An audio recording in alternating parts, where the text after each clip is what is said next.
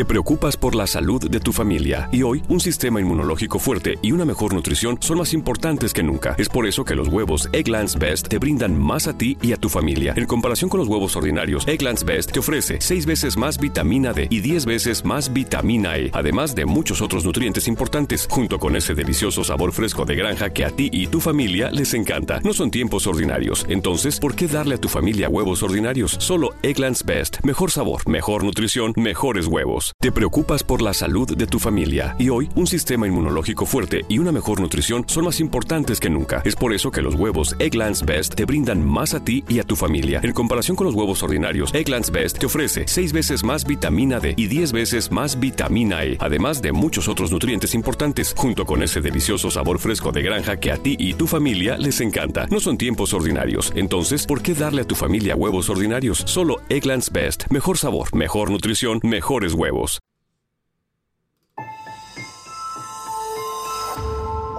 Durante años, se pensó que el Yeti vivía en los Himalayas. ¡Bienvenidos al Himalaya! Hoy, después de una extensiva investigación, sabemos que no es así. El Yeti está en México. Y este es su espacio. Yo, check this out.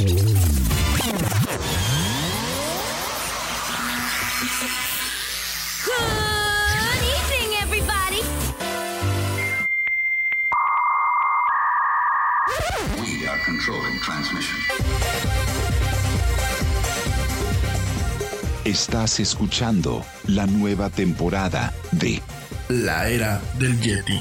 Tecnología, Actualidad, arte, música, entretenimiento, sexualidad política. y mucho más En este espacio, la era del Yeti.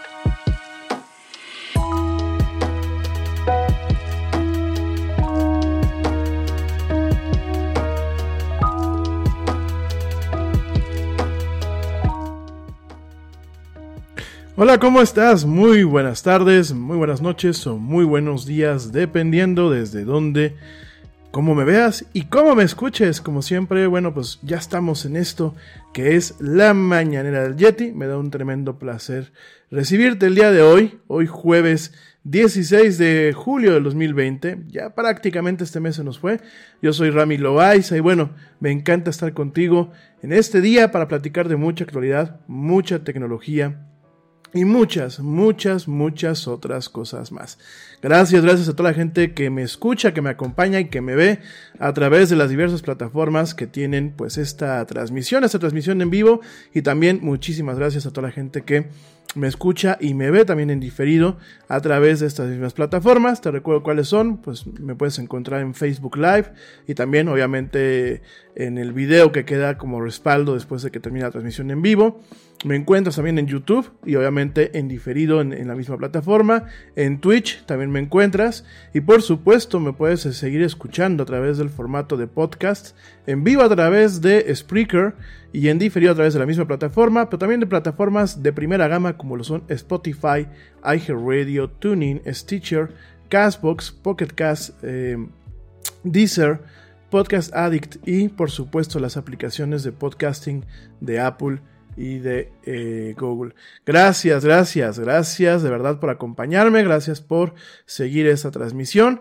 Y bueno, hoy tenemos varios temas de, de qué platicar, pero nos vamos a principalmente concentrar en uno, que yo creo que se nos va a ir un poquito el programa, es el tema del hackeo masivo que ayer en la tarde, ayer en la tarde ocurrió en Twitter, empezaron a ver un hackeo masivo a cuentas de alto nivel, como lo puede ser la cuenta de Barack Obama, de Bill Gates, la cuenta de Elon Musk, la cuenta de Lady Gaga, me parece que también por ahí fue hackeada. En fin, cuentas verificadas, cuentas verificadas de estas que aparecen con la palomita azul. Y cuentas que definitivamente eh, el hackeo que fue lo que ocurrió bueno pues apareció directamente hay un mensaje en donde alguien pedía que se le enviaran unas monedas a través de Bitcoin y que ellos en teoría duplicarían la operación no técnicamente esto fue un fraude. Fue una operación eh, de hackeo. Eh, lo vamos a estar platicando el día de hoy, vamos a dar un poquito el análisis, pero sobre todo lo que nos está marcando es lo que hemos venido platicando en estos días. De hecho, alguien por ahí hoy en la mañana me decía, oye, güey, tienes boca de profeta. No, no soy, no, soy ni profeta, ni mucho menos. La situación que estamos viviendo en estos días, inclusive en estas grandes firmas tecnológicas, porque a ver, yo puedo entender que a lo mejor una empresa pequeñita aquí en México, pues pueda ser hackeada de esta forma, ¿no? O de otras formas. Pero una firma de tecnología como lo es Twitter, definitivamente, eh, pues en su momento parecía impensable. Hoy estamos viendo que, pues los hackers no tienen límite.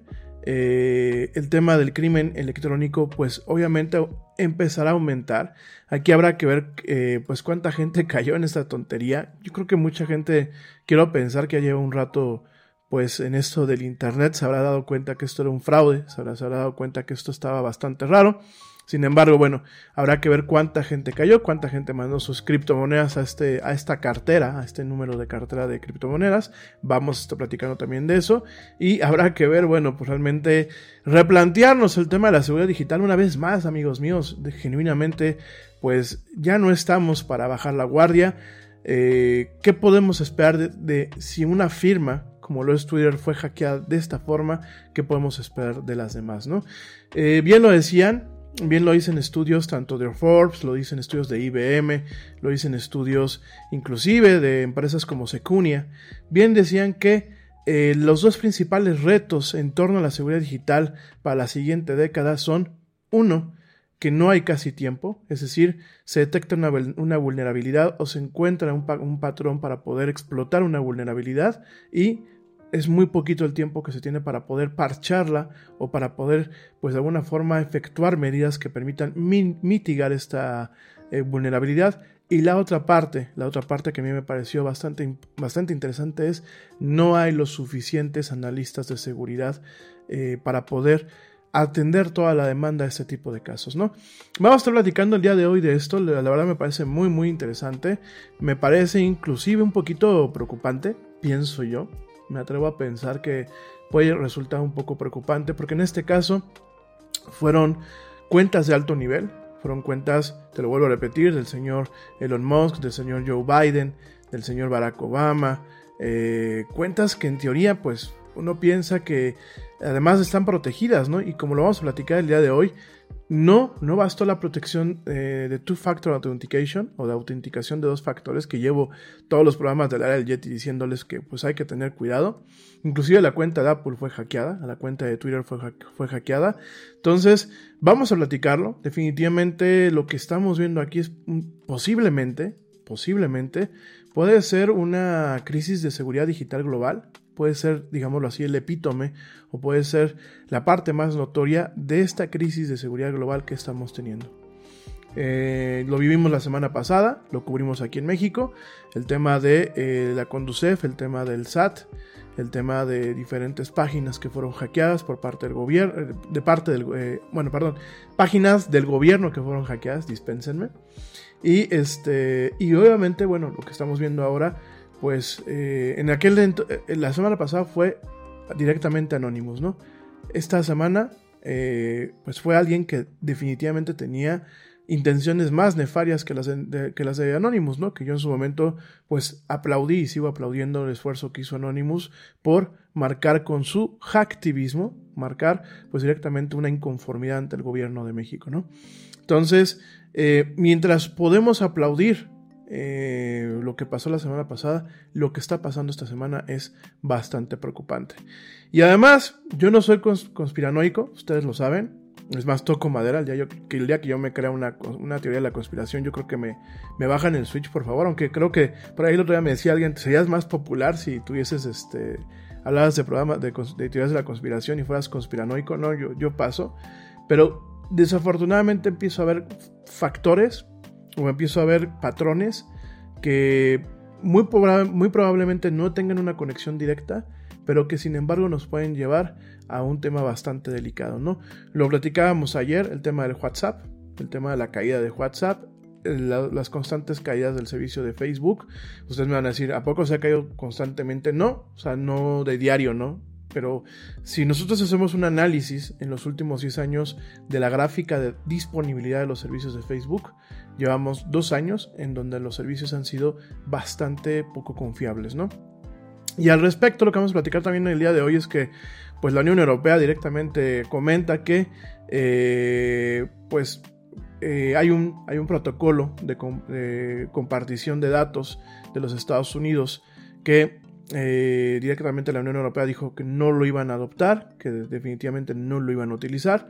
Y además de todo esto, bueno, pues eh, hay un tema ahí, lo vamos a estar platicando, en donde directamente una Corte Superior de la Unión Europea dice que las compañías norteamericanas no pueden ser confiadas con datos personales. Fíjense nada más, esto es muy fuerte. Por supuesto que hay muchas lecturas, por supuesto que tenemos la parte política, por supuesto que tenemos eh, este tema en donde la Unión Europea pues abiertamente ha reconocido que los Estados Unidos ya no pueden seguir liderando muchas cuestiones, esto derivado de la presidencia del señor Donald Trump. Sin embargo, sin embargo, lo que sí podemos estar viendo es que estas aseveraciones en donde dicen las compañías norteamericanas ya no pueden ser confiadas con datos personales es una aseveración muy fuerte, es una aseveración que nos debería estar haciendo eco a muchos de los usuarios de estas firmas, de los servicios y productos de estas firmas, y deberíamos empezar a exigir... Eh, a ver, yo la verdad aquí tengo un conflicto y lo vamos a, tratar de, eh, de desenmarañar a lo largo del programa, ¿no? Iba a decir que hay que exigir que se regulen. Miren, yo soy partidario del libre mercado. Creo que realmente el libre mercado como tal no lo hemos vivido. Creo que necesitamos realmente que el gobierno se dedique a cuidar lo suyo en México, en Estados Unidos, en todas partes y dejar de, regular la actividad privada, ¿no? Porque la regulación muchas veces las leyes que se pasan solamente benefician a unos cuantos y a los demás los regulan, ¿no? O son regulaciones que inclusive ya vienen detrás de un proceso de cabildeo y nos encontramos con situaciones en donde definitivamente no fomentan el libre mercado, ¿no? Ni fomentan un cuidado al consumidor. Yo siempre te he dicho que en el tema de los servicios de Internet, el tema de regular me parece muy riesgoso, porque cuando un gobierno mete las manos en regular la Internet, empezamos a perder derechos, ¿no? Derechos a la libertad de expresión, a la libertad de la información, a la libertad al acceso a la información, ¿no? Eh, dicho todo esto, yo creo que deberíamos de tener organismos que si bien no regulen, puedan presionar de formas, eh, pues, pienso yo, sutiles y no tan sutiles, el correcto funcionamiento de estas empresas, sobre todo en la salvaguarda de nuestra información personal, ¿no? Pero bueno, lo vamos a estar platicando eh, más adelante en este programa. La verdad es que tenemos varias situaciones. Eh, por aquí me dicen conspiranoico, no, reptiliano. Ay, mi amor. Mm, mando un beso, ahorita. Sí, definitivamente este, tenemos ese problema. Saludos a mi amigo La Snake. Te mando un fuerte abrazo, querido amigo. Gracias por seguirme, gracias por verme y escucharme. Y tenemos este conflicto ahorita, ¿no? Yo creo que eh, la realidad que nos estamos topando en este 2020, que yo creo que tendrá que ser catártico, lo he dicho varios programas eh, con ustedes tendrá que ser catártico para bien. Tenemos que buscar realmente un desarrollo humano a partir de todas las malas experiencias que nos están ocurriendo pues ahorita en este 2020. Por ahí veía un, cómic que es homónimo mío, es tocayo mío, que se llama The Agward, Jetty, que es este de Nick, Nick, ¿qué? Perdónenme, se me, van los nombres, Nick Saluk, sí, Nick Saluk. Y este, y veía que este de The Agward Jetty es muy padre porque siempre platica sus tiras cómicas son de los órganos del Yeti, ¿no? Entonces sale el corazón, el cerebro y casi todos los cómics de él ahorita se enfocan en la interacción entre lo que es el corazón y el cerebro, ¿no? El cerebro es todo analítico, el cerebro pues ya hasta sale con sus lentes ahí el cerebrito y todo, y el corazón es como todo desmadroso, ¿no? Y, el cómic con el que amanecimos el día de ayer que lo compartió la abuelita en mis redes sociales y, que, y hoy otra vez me volvió a aparecer en mi, en mi timeline es este, el corazón se acerca al 2020, a una caca que dice 2020, literal. ¿eh? después del corte se las pongo para que la vean. Bueno, en el corte se las pongo para que la vean y se, se un rato. Y este, y literal, ¿no? Primero está la caca en uno de los cuadros, en 2020. De pronto prende fuego, así, ¡fum! Y el corazón ya está así como, ¿qué onda, no? Este, de pronto se asoma una, una, serpiente y de plano el corazón en el siguiente panel dice, ya por favor 2021 déjame entrar, ¿no? Esto está de maníacos, ¿no? Y yo creo que realmente sintetizamos el 2020 en, cuatro paneles de una tira cómica. Eh, digo, no está tan padre cuando se las platico, lo padre es verlo y se las comparto. Pero definitivamente yo creo que más allá de lo horroroso que está haciendo este año, horroroso porque realmente eh, creo que lo único bueno es que seguimos pasando lista, que nuestros seres queridos, la mayoría de nosotros siguen pasando lista, que de alguna forma este tema nos ha hecho, quiero pensar, nos ha hecho a muchos valorar más lo poco mucho que tenemos, no solamente en lo material, sino en lo espiritual, en el sentido de pues nuestra familia, nuestros amigos, eh, nuestras relaciones. Bien o mal, eh, creo que esta pandemia también nos ha permitido eh, reforzar lazos con aquellos amigos que muchas veces tiene rato que no nos vemos, eh, estamos en un constante eh, cuidado de pues cómo estás, oye, por lo menos si no te mando un mensaje, pues estoy al tanto de ti en Facebook, ¿no? Quiero pensar que así muchos hemos, pues hemos tenido este cambio, ¿no? Y muchos hemos valorado inclusive lo mundano que en ocasiones resulta estar parado en un, en un embotellamiento, ¿no? Porque de alguna forma el embotellamiento eh, es sinónimo de una normalidad, ¿no? Una normalidad que hoy no tenemos yo no creo en eso de la nueva normalidad, me parece un oximorón, lo he dicho varias veces. Por supuesto, en algún momento se regresará, bueno, se, avanzará, porque no vamos a regresar a la normalidad, ¿no? Se avanzará a una normalidad eh, que dista mucho realmente de lo que pues estábamos acostumbrados. Eso de la nueva normalidad no será así, será una nueva, será una normalidad diferente, no nueva, pero vaya, o sea, no puedes hablar de nuevo y normal. Sea, tiene, es totalmente un concepto dispar, ¿no? Seguramente eh, tendremos una normalidad a, partir de un comportamiento, a partir de una serie de procesos mentales y a partir de, un comportamiento, valga la redundancia, de un comportamiento social que defina lo que sea, pues directamente la normalidad en ese momento, ¿no? En ese momento de la historia de la raza humana, ¿no? Yo no lo veo tanto de andar con el, el cubreboca ni andar este, con las protecciones pienso que pues en el momento en que lleguen las, las vacunas, porque vuelvo a repetirlo, yo creo que serán varias vacunas, que lleguen varios tratamientos y que se logre de alguna forma mitigar eh, completamente la enfermedad, habrá una catarsis del ser humano en donde seremos más cuidadosos con las interacciones sociales, seremos, quiero pensar, no, yo sé que no todos, ¿verdad? No puedo generalizar, pero quiero pensar que un grueso de la ciudadanía en general de, todo, de, varios países tendrá este cambio, ¿no? En algunas cosas nos asemejaremos más a los asiáticos, en algunas otras cosas seremos eh, o rediseñaremos nuestra cultura, quiero pensarlo también. Y el tema catártico del que yo te hablo es, quiero, quiero pensar que en algún momento todo lo que nos está pasando de mal ahorita será capital, capital para crear cosas que en algún momento nos eviten el dolor que nos ha provocado este 2020, ¿no?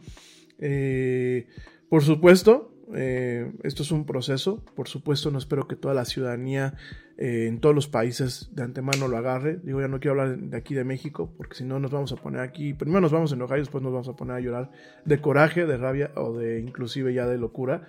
Este, la, la forma en la que se ha manejado, no solamente por el gobierno, sino por la ciudadanía, esta enfermedad aquí en México ha sido, en el mejor de los casos, lamentable. En el mejor de los casos, en el peor, bueno, no tengo un adjetivo adecuado para poder describir lo que constantemente nos toca ver, ¿no? O sea, la gente, yo no sé, no sé qué nos pasa, no sé, eh, yo sé que siempre hemos sido temerarios los mexicanos, sé que nos gusta reírnos de nosotros mismos, sé que nos gusta eh, hacer la, la, mofa de la muerte, de hecho, bueno, pues para eso tenemos el Día de los Muertos, sin embargo, creo que esto escapa en muchos aspectos lo que estamos viviendo, escapa muchísimo al tema de eh, la forma en la que los mexicanos tenemos nuestro mecanismo de defensa y nos tomamos las cosas serias, ¿no? Creo que esto ya eh, rebasa en algunos casos el tema de que pues, si con el termómetro infrarrojo te van a volar las neuronas, el tema de que no te enfermes porque te van, te, van a sacar la sangre, la, eh, perdón, el, líquido de las rodillas en, en el IMSS.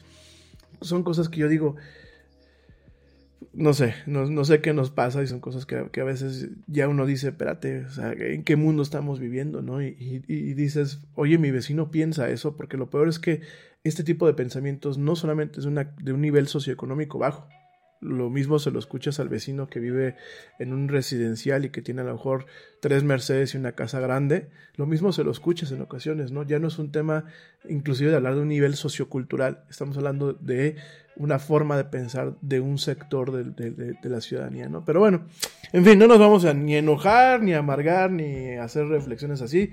Gracias, la Snake, por escucharme. Gracias, queridos amigos. Güerita hermosa, gracias al, papá y a la mamá del Yeti, que espero que me estén escuchando. Gracias también, eh, pues a toda la gente que usualmente nos escucha desde México, desde Estados Unidos, desde Canadá, desde Colombia, desde Puerto Rico, desde Costa Rica, desde Argentina, desde Uruguay, desde Panamá.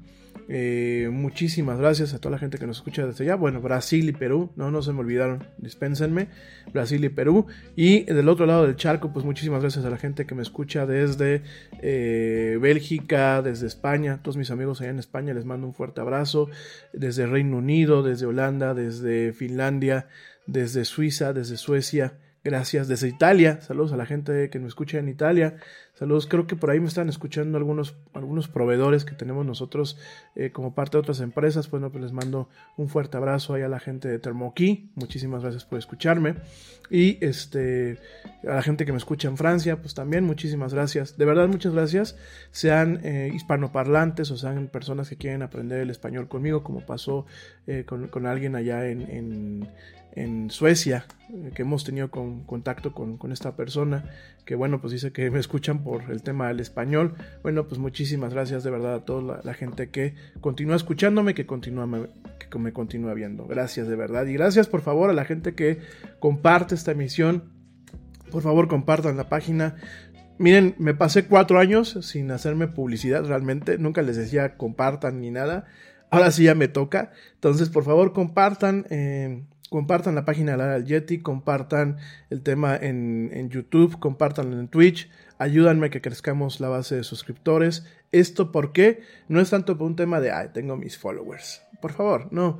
es para que podamos tener fuerza y que realmente eh, este, este concepto, este programa, pues crezca y además nos tomen un poquito más en serio. Hemos tenido algunos roces con algunos departamentos de prensa porque me dicen, este, pues tú eres medio o eres influencer, pues soy medio. Ah, y, y, y, cómo, ¿Y cuánto es tu audiencia, no? Y les presentas la audiencia y dicen, pues está muy bien, pero no tan bien como para lo que necesitamos nosotros, ¿no? Y espérate. Y, me dice, pero si fueras influencer sería otra cosa, ¿no? Y les digo, oye, pues sí, pero realmente el formato no es este, ¿no? Entonces, miren, eh, vamos, vamos a crecer esto. Yo siempre se los he dicho, quiero que esto se convierta en una ventana también pues, para todo el mundo. Realmente los micrófonos están abiertos. Eh, me gustaría que el proyecto creciera, creciera eh, en forma. Por ahí tenemos el proyecto de la página web que en el 2018 la teníamos casi lista no la tumbaron por errores míos. La verdad tengo que reconocer que los errores fueron míos en el tema de la seguridad.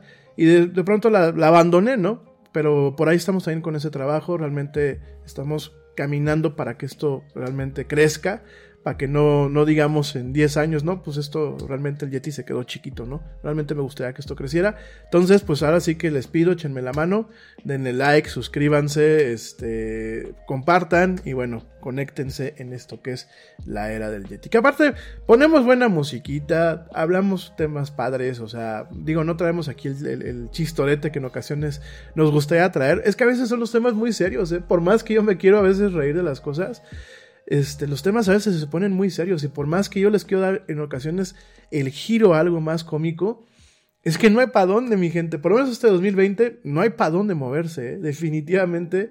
Yo estoy impresionado, ¿eh? déjenme se los digo. Yo que siempre he sido medio hereje, medio irreverente, y por ahí decían cuando estábamos en las artes, en el programa de las artes, me decían que era la parte ácida, ¿no? Que yo era más ácido que, la sangre y la baba del alien, ¿no? Entonces, este para toda, esta parte realmente a mí me tiene impresionado el 2020. Yo, yo no pensé que hubieran años que fueran genuinamente malos. ¿eh? Quizás porque a nosotros no nos tocó como, como generación X o millennial o como le quieran llamar a los que somos ochenteros. Quizás porque a nosotros no nos tocó lo que quizás nuestros abuelos vivieron en la Segunda Guerra Mundial. Quizás en la Segunda Guerra Mundial habían días como estos, ¿no? Que aparte son amplificados por las redes sociales y por la capacidad de tener contacto con las noticias de forma instantánea, ¿no? Quizás a lo mejor ellos también les tocaban vivir días y años malos, ¿no? En, estas épocas. Pero yo, yo me pongo a leer en, el tema de la historia y la verdad yo digo, güey, el 2020 es que, es que ha sido un año por donde se vea. Déjate de los muertos como tal, déjate de la cuestión de la pandemia, que ya es un peso, es un peso circunstancial. ¿eh?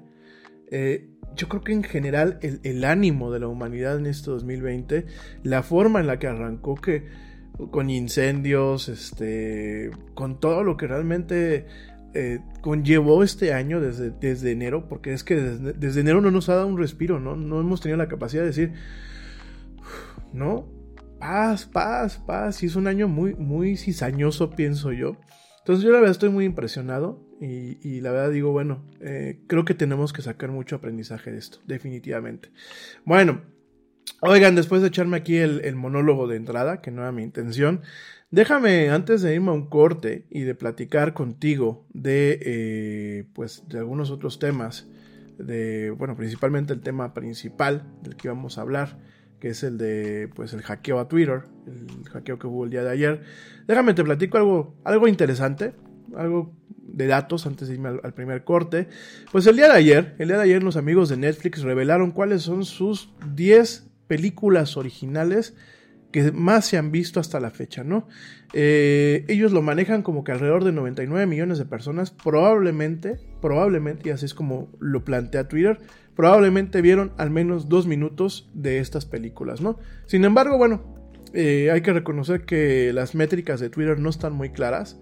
Yo creo que sí eh, contempla el tema del visionado completo del contenido y seguramente tienen otro tipo de métricas. Por ahí algún día me tocó ver un esquema, un esquema de lo que se puede ver, de lo que es la infraestructura de Twitter. Irán como telarañas. O sea, habían eh, múltiples servicios atendiendo lo que es la, la- la plataforma, no solamente es el, el video y ya, ¿no? Dentro de todo esto, cuando tú lo ves a nivel técnico y tú veías el mapa de infraestructura que presentaba Twitter, era una madre que yo dije, ¿qué es esto, no? Era como, como una telaraña, como si fuera un, un pulpo gigante, ¿no? Y realmente Twitter tenía, en esta plática que nos dieron, porque fue una plática de desarrolladores, Twitter platicaba que tenía al menos 15 servicios que se encargaban de medir. O sea, ser- servicios, cuando hablamos de servicios son servicios que corren dentro de su misma plataforma y creados por ellos, ¿no? Cosas que tú no ves en lo que es el, cliente. Te preocupas por la salud de tu familia y hoy un sistema inmunológico fuerte y una mejor nutrición son más importantes que nunca. Es por eso que los huevos Egglands Best te brindan más a ti y a tu familia. En comparación con los huevos ordinarios, Egglands Best te ofrece 6 veces más vitamina D y 10 veces más vitamina E, además de muchos otros nutrientes importantes, junto con ese delicioso sabor fresco de granja que a ti y tu familia les encanta. No son tiempos ordinarios, entonces, ¿por qué darle a tu familia huevos ordinarios? Solo Best. Mejor sabor, mejor nutrición, mejores huevos. Simplify your federal agency's technology procurement with Connection Public Sector Solutions. Connection's dedicated account managers, commitment to exceptional customer service, and extensive catalog of federal contracts make IT purchases quick, easy, and affordable. Turn your challenges into opportunities and get rid of your technology pain points with Connection today. Learn more about what's possible with Connection Public Sector Solutions at connection.com/fedcontracts. de Twitter, el programa de Twitter, la aplicación, ya sea en tu teléfono, en tu televisión, en donde sea, son cosas que tú no ves ahí, pero que están detrás, están detrás de, detrás bambalinas, ¿no? Entonces ellos decían que tenían 15 servicios como mínimo de los que podían platicar en esa conferencia que monitoreaban lo que era la audiencia, ¿no? Y tú dices, pues por ejemplo, en una página web tú entras y tienes a lo mejor tres o cuatro servicios que te rastrean, pero 15 mínimo y ya lo que podían platicar. Entonces tú dices, pues qué tanto rastrea Twitter, este, perdón, este Netflix, ¿no? Y entonces nos hace pensar realmente la complejidad de la plataforma, pero además nos hace entender que realmente Netflix nos monitorea con un ojo crítico y que tiene varias formas de calcular métricas que le permiten saber si su contenido funciona, a pesar de que la crítica diga lo contrario. Nos ha pasado mucho que sale una película Netflix, la crítica la pone mala, mala, mala, mala, pero a la audiencia le gusta. E inclusive tú entras a los foros de audiencia y ves, por ejemplo, cuatro le pusieron los críticos, ¿no? La parte crítica profesional. Pero el usuario le puso 8 o 9, ¿no? Entonces esto, esto nos dice mucho de realmente cómo funciona Netflix. Y eh, las 10 las 10 películas eh, más vistas hasta el momento por parte de lo que es esta plataforma, que son películas originales, que son películas producidas por Netflix para su plataforma. La primera es Extracción, con 99 millones de personas. La segunda, Bear Box, con Sandra Bullock. Muy buena película, a mí me gustó, con 89 millones de personas. La tercera es Spencer Confidential, con 85 millones de personas. La cuarta es Six Underground, que a mí me gustó bastante, la vimos con la abuelita un día. Es este, sale este señor, este, que sale en, ¿cómo se llama? En, en Deadpool. Ahorita les digo quién sale, porque a mí me gustó mucho. Se me fue ahorita el nombre. Eh, es producida, dirigi- dirigida por Michael Bay y eh, sale eh, parte de las actuaciones. Permítanme, es Ryan Reynolds, Melanie Laurent, que es esta actriz francesa eh, que yo me acuerdo mucho de ella por su papel de en Inglorious Bastards de Quentin Tarantino. Sale Emanuel García Rulfo, Adri Arjona, Corey Hawkins, Ben Hardy y Dave Franco, ¿no? Es una franquicia que están creando eh, pues Netflix y el señor este Michael Bay. Ya sabemos quién es Michael Bay, es Don Explosiones. Todas sus películas son el lens flare y las explosiones por todas partes, así pum pum pum pum pum. Y bueno, este Six Underground, de acuerdo a las cifras que nos publicó Netflix, pues es el cuarto lugar con 83 millones de personas que la vieron. El quinto lugar es Murder Mystery con 73 millones. El sexto lugar es La joya de Martin Scorsese, The Irishman con 64 millones. El séptimo lugar es Triple Frontier, perdón, Triple, Frontier con 63 millones. Ay, qué feo me salió el inglés el día de hoy, perdón. Triple Frontier, eh, 63 millones de, de, gente que la vio, perdónenme. El octavo lugar es The Wrong Missy, eh, 59 millones. El noveno lugar es The Platform, esta película española. que no la chutamos y nos quedamos así con cara de juata, aunque es una película interesante, con 56 millones de eh, personas que la vieron. Y el décimo lugar es The Perfect Date, o La Cita Perfecta, con 48 millones de personas que la vieron, ¿no? Eh, realmente se ve, es interesante lo que nos presentan, las películas que realmente eh, vemos que están en esta lista o que es el grueso de esta lista son películas de acción. Después vemos una película como lo es Murder Mystery, que pues salen Adam Sandler y Jennifer Aniston, eh, superando inclusive a The Irishman de Scorsese. No, dispénsenme, no está Roma, ¿eh? No, lo siento mucho, no es cosa mía, ¿eh? Son las mediciones de, de Netflix. No está Roma, ¿eh? Ni hablar. No, eh, yo la verdad no me voy a meter en este tema hoy, porque si no, no vamos a acabar el programa jamás. Pero a mí, personalmente, no me gustó Roma. Me gustó la fotografía, se lo tengo que reconocer a Cuarón y a su director de fotografía. Eh, la fotografía sí, vale muchísimo la pena. La película como tal, a mí, a mí en lo personal, no me gustó, se me hizo aburrida. La he visto en episodios, porque nunca la aguanto completa. Eh, es más, un día hice el experimento de meterme dos este, café lungos el, lungo es este, un expreso largo, es una medida de expreso largo. Del café lo puse en, el sabor más fuerte. O sea, la, máquina que tenemos tiene para seleccionar cuántos, este, qué tan, qué tan fuerte aquí es el sabor. Le puse los tres este, granitos que te dicen que es así como el top. Me metí dos cafés de esos que usualmente en condiciones normales me matan el sueño. No, la intenté ver y me quedé profundamente dormido. Así que eh, Digo, en gusto se rompen géneros a la gente que le gustó genuinamente y no por subirse al tren del mame, padrísimo. Este, a la gente que no nos gustó, pues también muy padre, ¿no? Pero no, no aparece en la lista, lo siento mucho México, lo siento mucho eh, para mi amigo este, Cuarón. Lo siento mucho, pero no, no aparece. Bueno, mi gente, eso es un punto. Y antes de irme a otro corte, ya irme, perdón, al primer corte del programa, te comento, te comento eh, los juegos que llegan a la Xbox Game Pass, a esta suscripción que yo pienso que es el Netflix de los videojuegos. Eh, los juegos que llegan a la Xbox Game Pass este, este mes, este mes de julio. Eh, están bastante interesantes. De hecho, bueno, si nos da tiempo el programa, los, comentamos al final. Llegan para consola y PC el 16 de julio Forager. llegan también Mount and Blade Warband para consola el 16 de julio. Llega Carrion eh, para consola y PC el 23 de julio. Llega Golf with Your Friends eh, para PC el 23 de julio. Llega Grounded, que bueno, pues es un, eh, una, vista previa. El juego todavía no está terminado, es como una versión beta.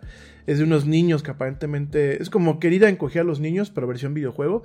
Aparentemente son unos niños que son pequeños y tienen que sobrevivir pues a todo el entorno que es la casa, el jardín y eso. Se ve muy interesante, bueno a mí el tráiler me, me, interesó.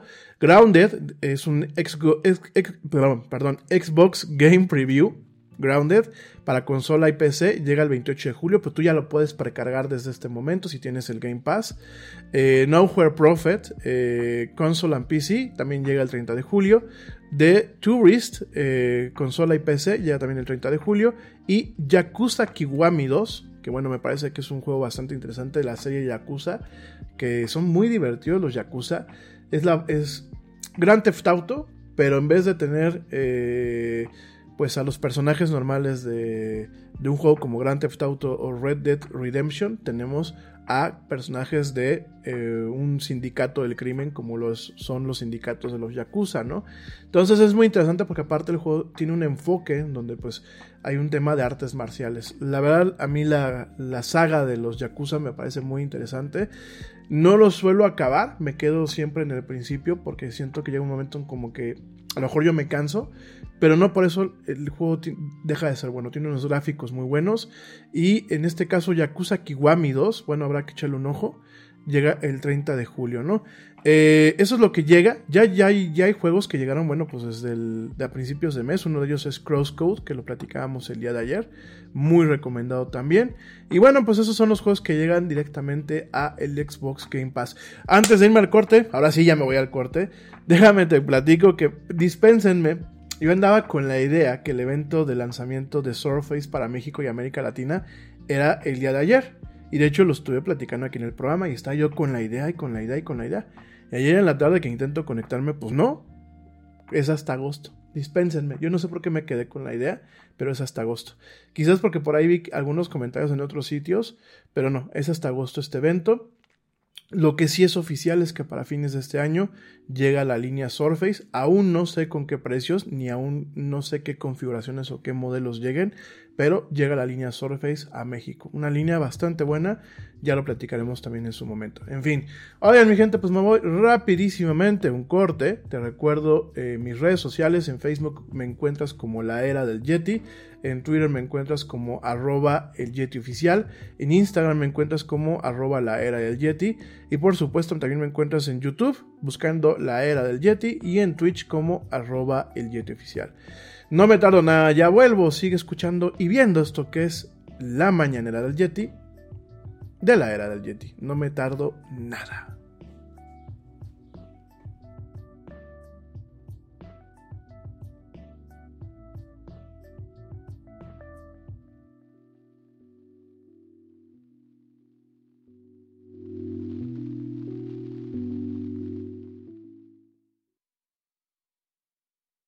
Yo, check this out. Este corte también es moderno. No te vayas.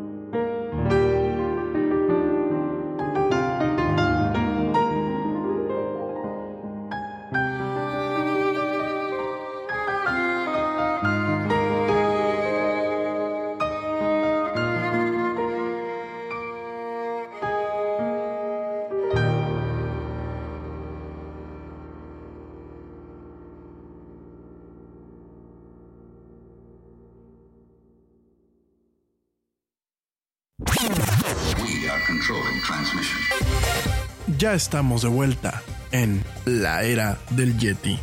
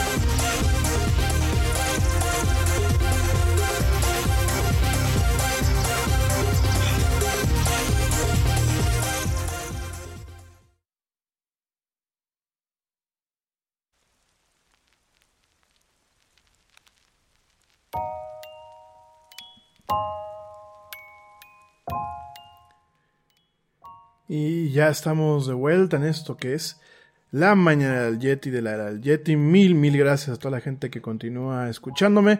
Por aquí tengo a mi amigo La Snake diciendo que, bueno, pues directamente es la neta el crosscode. Definitivamente. Eh, Nada es más importante que la salud de tu familia. Y hoy todos buscamos un sistema inmunológico fuerte y una mejor nutrición. Es por eso que los huevos Egglands Best te brindan más a ti y a tu familia. En comparación con los huevos ordinarios, Egglands Best te ofrece 6 veces más vitamina D y 10 veces más vitamina E, además de muchos otros nutrientes importantes, junto con ese sabor delicioso y fresco de la granja que a ti y a tu familia les encanta. Todos queremos lo mejor para nuestras familias. Entonces, ¿por qué no los mejores huevos? Solo Egglands Best. Mejor sabor, mejor nutrición, mejores huevos. Te preocupas por la salud de tu familia y hoy un sistema inmunológico fuerte y una mejor nutrición son más importantes que nunca. Es por eso que los huevos Egglands Best te brindan más a ti y a tu familia. En comparación con los huevos ordinarios, Egglands Best te ofrece 6 veces más vitamina D y 10 veces más vitamina E, además de muchos otros nutrientes importantes, junto con ese delicioso sabor fresco de granja que a ti y tu familia les encanta. No son tiempos ordinarios, entonces, ¿por qué darle a tu familia huevos ordinarios? Solo Egglands Best. Mejor sabor, mejor nutrición, mejores huevos. muy bueno, lo sigo recomendando. Es un juego largo, es un tipo old school, definitivamente, pero es muy bueno. El calabozo este, es como eh, el primer calabozo, me tocó a mí ya jugarlo y es un calabozo muy al estilo de Zelda, con algunas partes que en un principio pueden parecer frustrantes, ya cuando las dominas un poco, bueno, pues ya, ya la mueves. Pero es un buen juego, definitivamente es un muy buen juego. Creo que, in- insisto, creo que la gente de Radical Fish hizo como que depositó mucho cariño en, en el juego y se nota en cada uno de los detalles, cada uno de los de las referencias que hacen a los juegos que lo, que lo inspiraron y realmente me parece un, juego que independientemente de, lo que se pueda hablar a nivel técnico es un juego que eh, viene con una, una estética muy retro, con una estética muy indie, pero que realmente viene a redefinir ese segmento del mercado de los videojuegos, pienso yo humildemente, ¿no? Eso es mi, mi- sentir.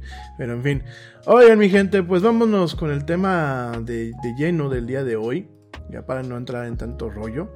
Fíjense que, eh, pues el día de ayer, el día de ayer pasó, pasó lo que, pues creo que nadie nos esperamos que, que- pudiese llegar a pasar, ¿no? Sin embargo, el día de ayer pasó y ayer hubo, hubo un hackeo masivo, un hackeo masivo en un ataque sin precedentes a Twitter, en donde cuentas como la de Barack Obama, Joe Biden, Elon Musk, Apple y otros fueron hackeadas directamente, ¿no?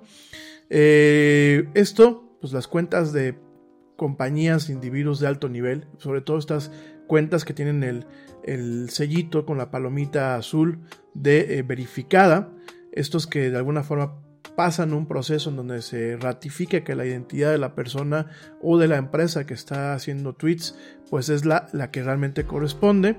Pues directamente se vieron comprometidas ayer lo cual tiene muchas repercusiones. Y qué es lo que pasa pero eh, cuentas del de, eh, presidente Barack Obama, el expresidente Barack Obama, Joe Biden, Elon Musk, Bill Gates, Kanye West, Michael Bloomberg, Apple, Lady Gaga, entre otras, pues fueron hackeadas. Lo primero que apareció pues fueron unos tweets en donde se les solicitaba, decían ellos que querían devolverle un poquito a la comunidad de todo lo que hayan recibido y que por favor, bueno, pues si, tuvieran, si tenían criptomonedas, así fuera una o fueran dos o fueran tres, principalmente en el tema de bitcoins, se las mandan y que ellos iban a duplicar el valor de esas criptomonedas, ¿no? Es decir, si yo tengo una criptomoneda, que el bitcoin, déjenme ver en cuánto está el bitcoin el día de hoy, nada más para que se den una idea, ¿no? Un, un bitcoin actualmente está en 204.239.88 pesos. Imagínense que algún incauto, quiero pensar que alguien que a lo mejor no compró en su momento las bitcoins, sino las generó cuando hace algunos años se podían generar todavía eh, en cualquier computadora y de forma muy casera. Hace muchos años, cuando realmente empezó este tema del bitcoin, vamos a pensar que alguien dijo, órale, la mando, ¿no? Y mandó 204 mil pesos que ya se perdieron, porque definitivamente no lo iban a duplicar, ¿no? Entonces, pues empezó a ver esto, muchos usuarios en automático dijeron, oye, pues esto no es normal, ¿Qué le pasa a Don Bill Gates? ¿no? Primero nos dice de la, pandemia, después nos quiere poner una vacuna con chips para rastrearnos y volvernos más idiotas, porque eso es lo que dicen las teorías de la conspiración, ¿verdad? Y ahora, resulta que me está ofreciendo dinero por, este, me está duplicando mis ahorritos en criptoactivos, ¿no?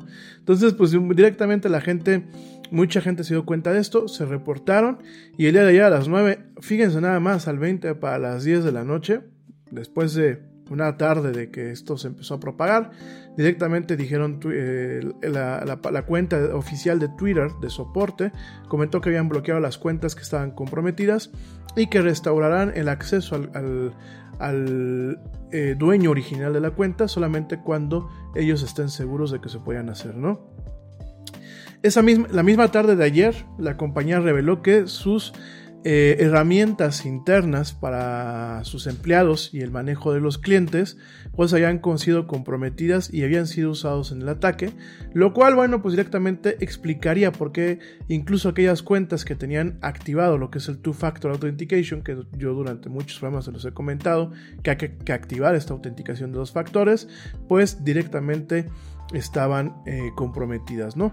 Que además de todo, bueno, pues durante mucho tiempo, no solamente fue un tweet, fueron varios tweets en donde pues se les intentó engañar a estos followers con este fraude de bitcoins, ¿no? Eh, bueno, aparentemente eh, lograron mitigar esta situación poquito antes de las 4 de la tarde, el día de ayer. Eh, por ahí de las 6 de la tarde, eh, Twitter empezó a comentar que, bueno, pues habían detectado algunos incidentes que pueden estar impactando el servicio. Después, pues bloqueó estas cuentas, todas las cuentas verificadas, no solamente las que estaban comprometidas, sino todas las cuentas que tenían, pues, este tema de la verificación, esta palomita, de pronto fueron puestas en un bloqueo preventivo. Eh, la verdad fue algo padre, porque bueno, hay muchas cuentas verificadas que pues a veces dan mucha flojera, dan mucha hueva. Entonces, definitivamente eh, fue algo saludable por un día. Curiosamente, una de las cuentas que no fue bloqueada pues fue la cuenta del señor Donald Trump, ni la cuenta del señor este, Andrés Manuel. hubiese sido bueno, pero pues, no tuvimos esa suerte. Sin embargo, bueno, pues todas estas cuentas en su momento fueron bloqueados y empezaron a limitar los tweets en toda la plataforma. De hecho, hubo, gente que no podía, aún sin la verificación, hubo, hubo gente que no podía este, postear tweets, hubo como que un tema de ralentización y eh, se limitaron las funciones para eh, tuitear, resetear el password y algunas funcionalidades avanzadas de cuenta, no solamente en las cuentas verificadas, sino en las cuentas en general.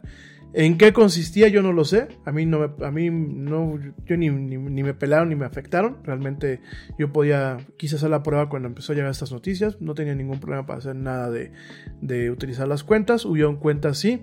No creo que fuera basado en, followers, porque bueno, habían cuentas que se estaban quejando que no podían hacer X, Y o Z en otras plataformas, donde pues realmente aquí no tenían followers. Sin embargo, bueno, pues la verdad esto fue lo que pasó. Más tarde, alrededor de las 8.18 de la noche, comentaba el señor Jack Dorsey, el presidente de Twitter, comentaba que había sido un día muy malo, muy difícil para todos ellos en Twitter, se sentían muy mal de que estuviese ocurrido, que estaban diagnosticando y que iban a compartir todo lo que podían eh, o lo que pudiesen compartir para tener un, un entendimiento completo de qué realmente es lo que había pasado y que le mandaba su cariño a su equipo que estaban trabajando muy duro para poder hacer esto de una forma correcta, ¿no? Eh, realmente, pues todo esto, eh, a ver, todo esto tiene un, tema de gravedad, ¿por qué? Porque es una firma como Twitter. Y pasó esto qué podemos esperar de todas las demás firmas, ¿no? Eh, por ahí, bueno, Teddy Schleifer, que fue el, uno, un, uno, de los que estuvo más al tanto de la nota, comentó, eh, Teddy, Teddy Schleifer, que es un periodista del medio Recode, le comentó lo que es el vocero de Bill Gates, podían que, obviamente, confirmaban que el tweet, el tweet este de donde pedía lana Bill Gates para duplicarla, pues no había sido enviada, obviamente, por el señor Bill Gates, ¿no? Y así varios, de hecho, eh, todos los tweets tenían algo muy similar. Cosa curiosa, inclusive los tweets de varios eh, crypto exchange, de estos sitios que se encargan de hacer intercambio de criptoactivos con dinero en efectivo, bueno, dinero en efectivo entre comillas, o otros criptoactivos. Hay que recordar que cuando hablamos de criptoactivos, no solamente se habla del Bitcoin, tenemos varias monedas como el, el Ethereum, eh, el Dogecoin, etc., ¿no? El BTC, hay muchísimas monedas que, están basadas en todo lo que es la arquitectura de los criptoactivos. Y estos, fíjense que el Cash App, que bueno, pues es uno de estos eh, crypto exchanges, también publicó esto eh, directamente, en donde decían que todos los pagos hechos con Bitcoin eh, serían enviados a su fondo para el COVID-19. No digo, hay que reconocer que los hackers tienen un tema de marketing, ¿no? Y que decían que si tú enviabas mil, pues ellos te regresaban dos mil de regreso, ¿no? Yo, yo, yo, no me imagino que la gente haya caído, pero todo puede ser. Apple, estoy viendo aquí la, la de Apple, en donde decían que, bueno, pues están, eh, ellos querían compartir con su comunidad y este, pues que también hacían lo mismo. De hecho, ahorita se los enseño para que, para que lo vean aquí en la pantalla. Yo estoy impresionado, la verdad. Este, yo no sé cómo le. Bueno, ahorita voy a platicar cómo fue que le pasó a, a, Twitter, pero definitivamente es algo que, que es preocupante. Es un, es un tema que, realmente nos tiene que poner a pensar, amigos míos. No es un tema para que, lo dije yo el día de ayer, para que nos asustemos, ¿no? Es algo que nos debe de poner a pensar qué es lo que estamos haciendo bien y qué es lo que estamos haciendo mal. Definitivamente, qué es lo que eh, de alguna forma en el tema de seguridad digital ya no podemos esperar, ya no es para mañana. El tema de la seguridad digital es un tema para el día de hoy. Es algo que lo tenemos, es algo que nos va a afectar es algo que en su momento nos va a generar conflictos eh, directamente con lo que estamos haciendo, eh, con nuestra información personal. Miren, aquí les estoy poniendo, perdón, eh, se me, es que esto, el, este programa a veces es medio, mmm, medio impredecible. El amigo, este programita que se llama este, Streamlabs, perdónenme, por aquí está haciendo estos menjurjes. Dispénsenme, ahí va. Bien, les quiero enseñar. Esta es la nota, obviamente, una de las notas de uno de los sitios que lo cubrió. Déjenme, les enseño. Y acá están los tweets, nada más para que los vean. Vean, vean nada más que chulada.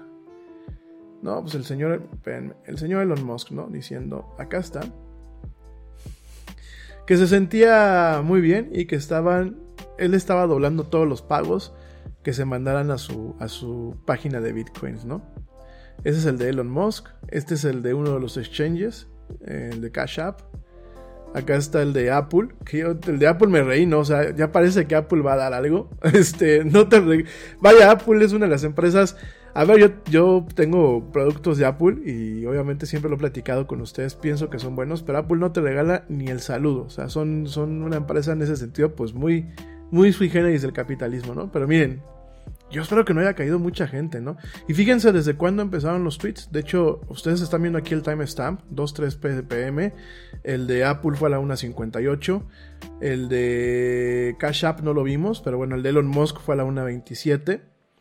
Eh, Kanye West. Oigan, imagínense a Kanye West dando lana, nada más porque sí.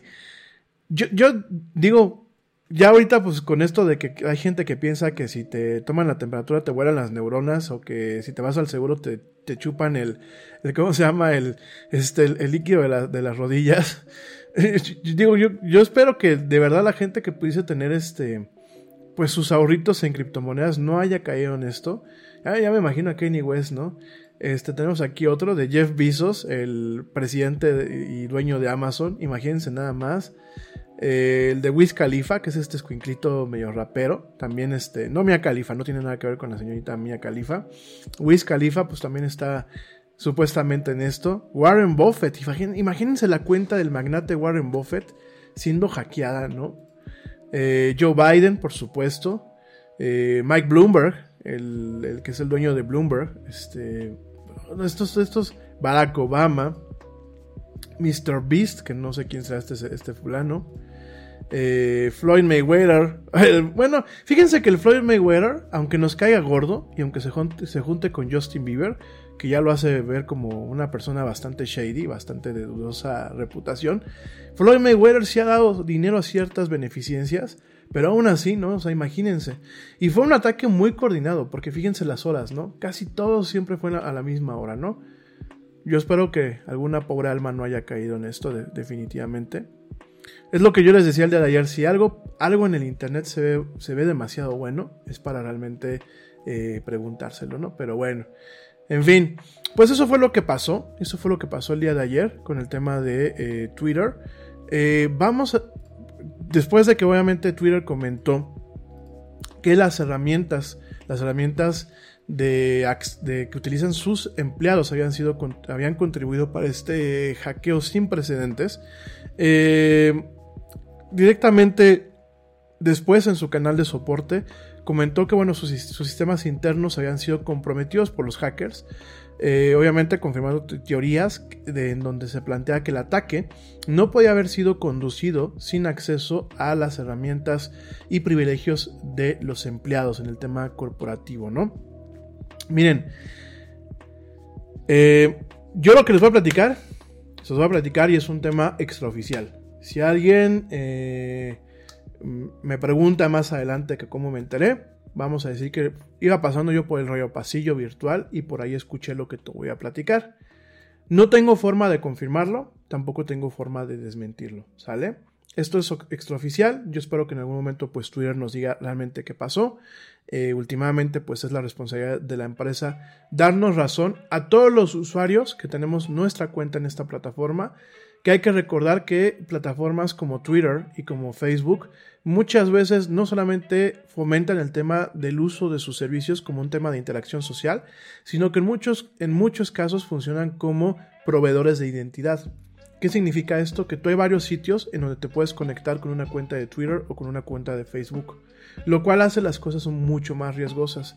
Y a pesar de que bajo ciertas perspectivas podemos ser vistas, eh, vistos nosotros los usuarios como, eh, como el producto, lo hemos platicado en otros programas, en donde, bueno, cuando las cosas son gratuitas, eh, el usuario deja de ser el cliente y, y pasa a ser más que el tema del producto, sobre todo en estas empresas que pues venden publicidad y que viven de la publicidad a pesar de todo esto, yo creo que estamos en nuestro derecho de que eh, le exijamos. Nada es más importante que la salud de tu familia. Y hoy todos buscamos un sistema inmunológico fuerte y una mejor nutrición. Es por eso que los huevos Egglands Best te brindan más a ti y a tu familia. En comparación con los huevos ordinarios, Egglands Best te ofrece 6 veces más vitamina D y 10 veces más vitamina E, además de muchos otros nutrientes importantes, junto con ese sabor delicioso y fresco de la granja que a ti y a tu familia les encanta. Todos queremos lo mejor para nuestras familias. Entonces, ¿por qué no los mejores huevos. Solo Eggland's Best. Mejor sabor, mejor nutrición, mejores huevos. A payroll and HR company needs to be prepared for whatever is going to happen. You could say that over 70 years of experience helping businesses all over the world run smoothly is good preparation. But for ADP,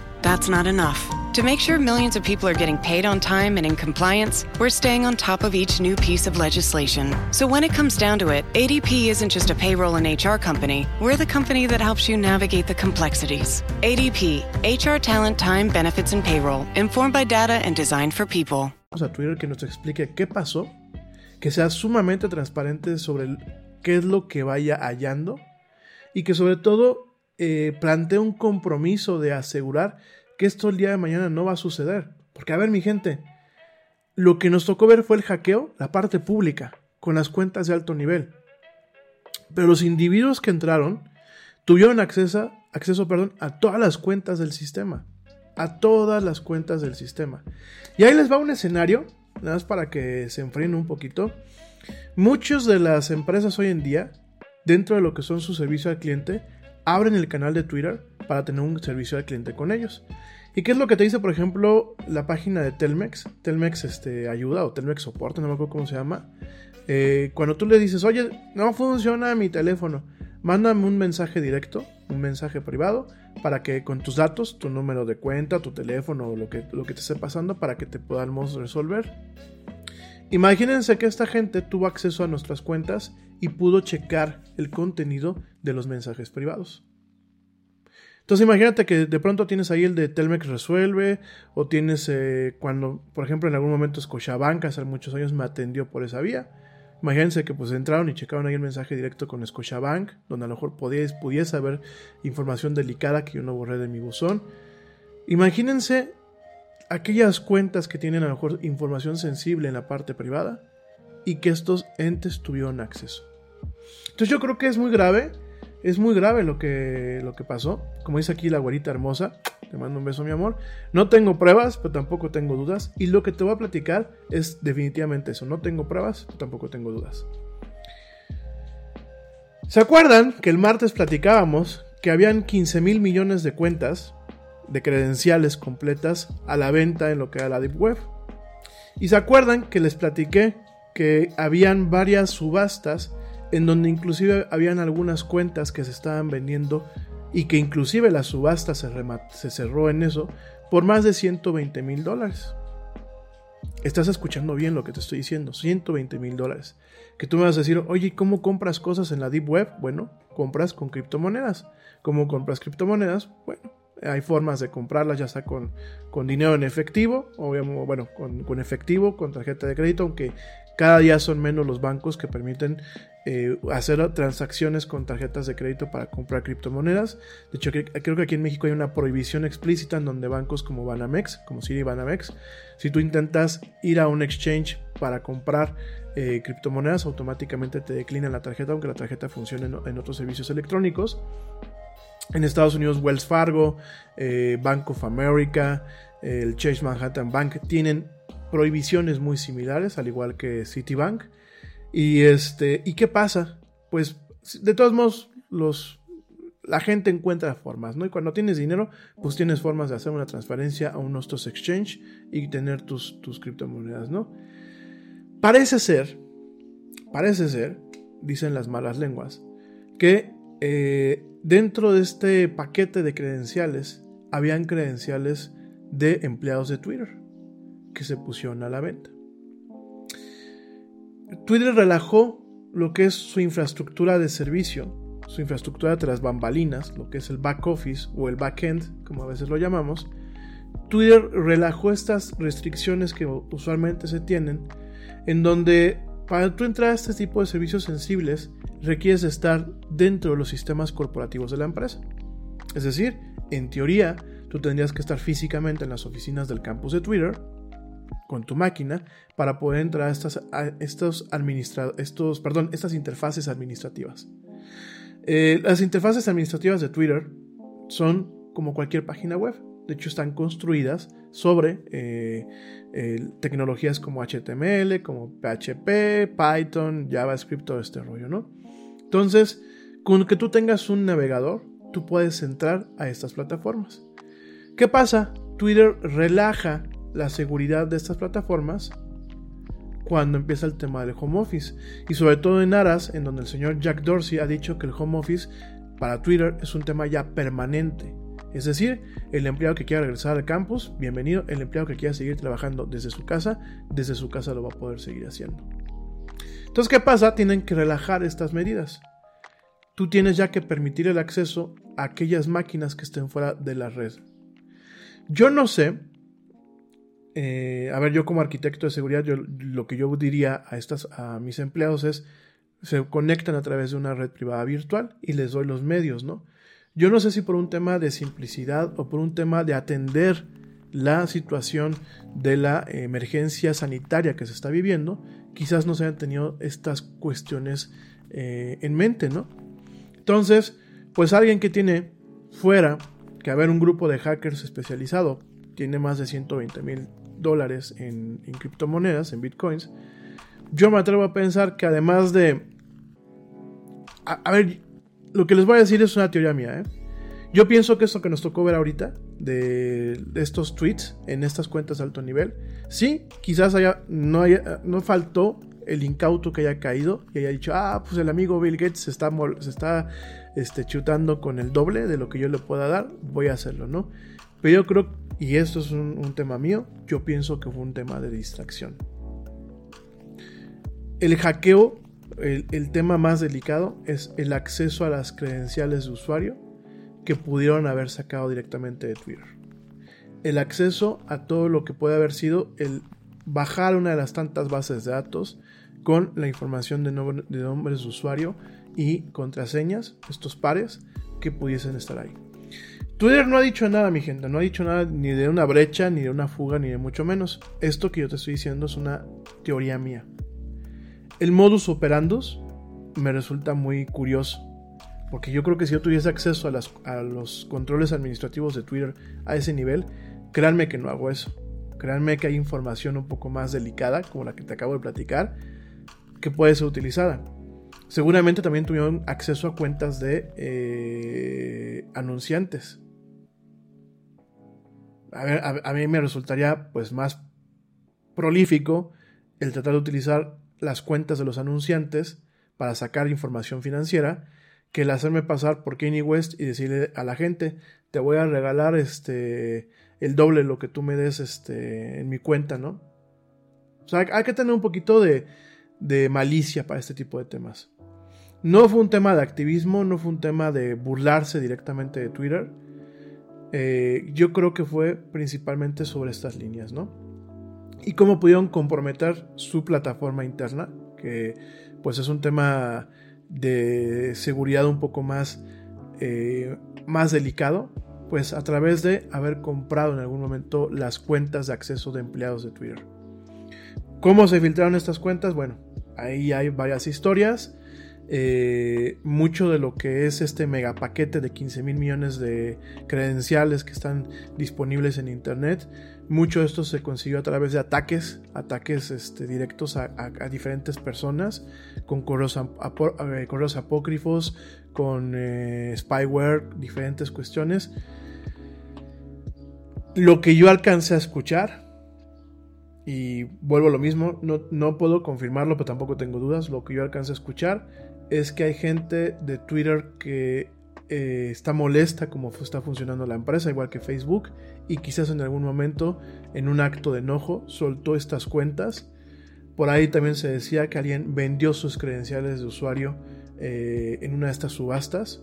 Un programador, un programador, esto fue lo que se, lo que se decía, un programador que ni siquiera de, alto nivel, un programador de bajo nivel, pero con acceso a las cuentas administrativas, al, al portal administrativo de Twitter, al, al dashboard administrativo de Twitter. Y lo que estamos viendo, amigos míos, es un tema. Es un tema en donde eh, tenemos que tomar muchas precauciones. Vuelvo a lo mismo con el tema de la información personal, amigos míos. Eh, ¿Qué pasa, en, qué en, Twitter? El, el, tema del soporte al cliente, ¿no? ¿Qué, ¿Qué pasa con las cuentas en donde a lo mejor cuentas de los community managers de bancos como... Ya no me voy tanto a la parte mía, pero imagínense una cuenta de un community manager como de, bancos en donde a lo mejor el, usuario le mandó una cuenta, su número de cuenta, sus datos como mensaje privado y estas personas tuvieron acceso a esta información. Ahora, el día de ayer fue cuando pasó todo esto, a nivel público. ¿Durante cuánto tiempo estos hackers tuvieron acceso a estas credenciales? Hay muchas incógnitas definitivamente que Twitter tiene que contestar hay muchas cuestiones que definitivamente va a tener que transparentar esta plataforma, esta firma. Vuelvo a lo mismo, no solamente es el tema de la interacción social, es también el tema de que estas empresas muy convenientemente se han vuelto proveedores de identidad para diferentes servicios. ¿Cómo es esto? Lo vuelvo a repetir si no lo escuchaste. Un proveedor de, de identidad es, por ejemplo, si yo quiero entrar a Spotify o quiero abrir una cuenta con Spotify, yo en vez de tener que meterme a hacer mi cuenta así con mi correo electrónico y todo, entro y la doy de alta con, con, una cuenta de Twitter o con una cuenta de Facebook. Y de hecho ahí creo un link para que cada vez que yo quiera entrar a mi cuenta de Spotify, utilice el botón de conectarse con Facebook o conectarse por Twitter. Esto es muy cómodo, por supuesto que es muy cómodo, pero esto abre otro tipo de panoramas y abre otro tipo de conexiones. Y abre la capacidad de empezar a hacer pares, en donde si yo tengo el par, por ejemplo en Spotify, de mi conexión con Facebook y aquí tengo del lado de Spotify la conexión que incluye la tarjeta de crédito para el Spotify Premium, en algún momento puedo cazar estas dos informaciones y puedo utilizar esta información con fines nefarios. Entonces, creo que tenemos que empezar a tener cuidado. Creo que tenemos que empezar también a... Yo les decía el día de ayer, hay que analizar a quienes tenemos en nuestras redes sociales. Hoy les digo, hoy jueves, les, les, digo, hay que hacer un análisis del uso que le estamos dando a estas plataformas. Hay que ver con qué, eh, con qué conexiones o con qué entornos tenemos eh, de alguna forma eh, conectado nuestras cuentas. ¿Qué, en qué plataformas estamos usando para conectarnos? ¿Qué plataformas de paga? ¿Estamos utilizando un Facebook un Twitter? Y hay que empezar inclusive a plantearnos el tema de generar desconexiones en estas plataformas para evitarnos problemas, amigos míos. Eh, lo que estamos viendo, y yo coincido con varios medios, quizás estamos viendo, quizás estamos viendo el principio de una o, la manifestación más clara de una crisis de seguridad digital global. Deberíamos estar muy muy preocupados de cómo fue que se llegó a esto. Eh, obviamente son ataques muy calculados, son ataques muy fríos, son eh, ataques que en este sentido son catastróficos. lo vuelvo a lo mismo, no tanto por a quienes afectaron sus cuentas, sino por el nivel de acceso que tuvieron esas personas. En el momento en que tú desmantelas un, mecanismo de seguridad, porque así se le conoce, un mecanismo de seguridad que es tu cuenta y el famoso autenticación de dos factores, la desmantelas de esta forma, creo que te tienes que preocupar y creo que tienes que realmente como empresa tienes que redefinir tu estrategia de seguridad. Yo entiendo que hay que lograr un balance.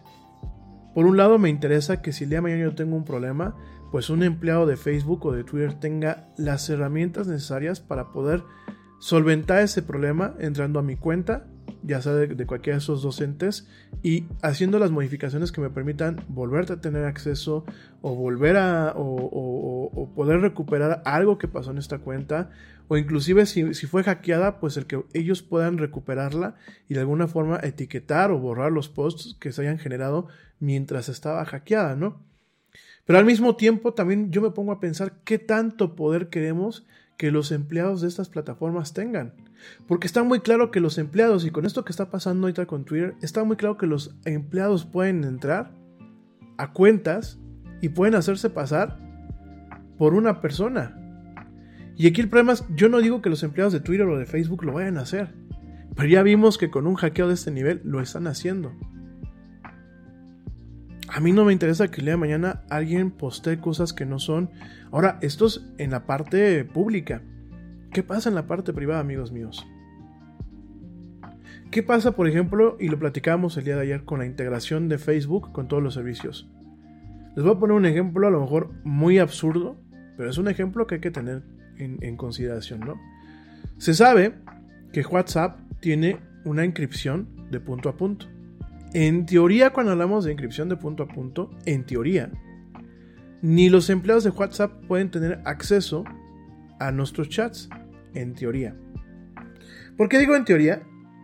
Porque en teoría también muchas de las cuentas de Twitter tienen niveles de seguridad basados en métodos de inscripción.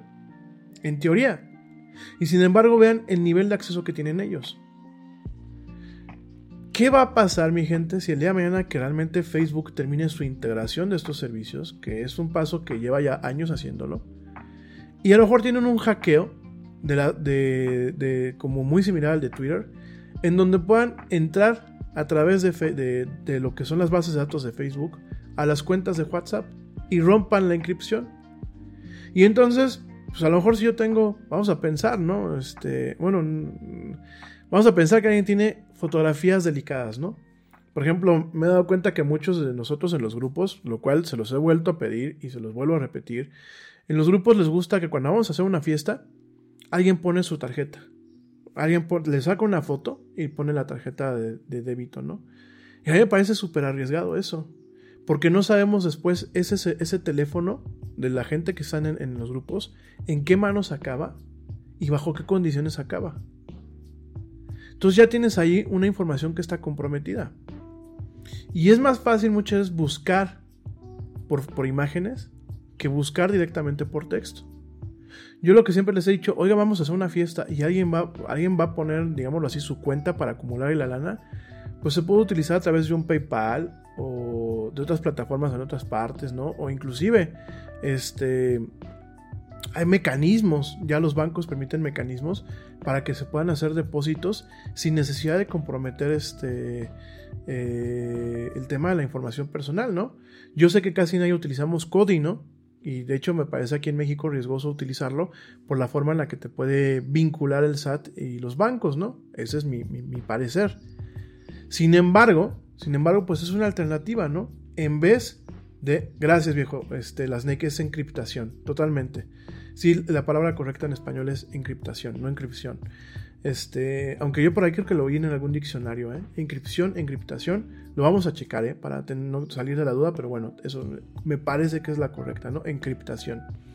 Sí, porque encripción sea de encryption en inglés, estoy yo creo que pasando mal la palabra. Gracias, mi estimado La Snake.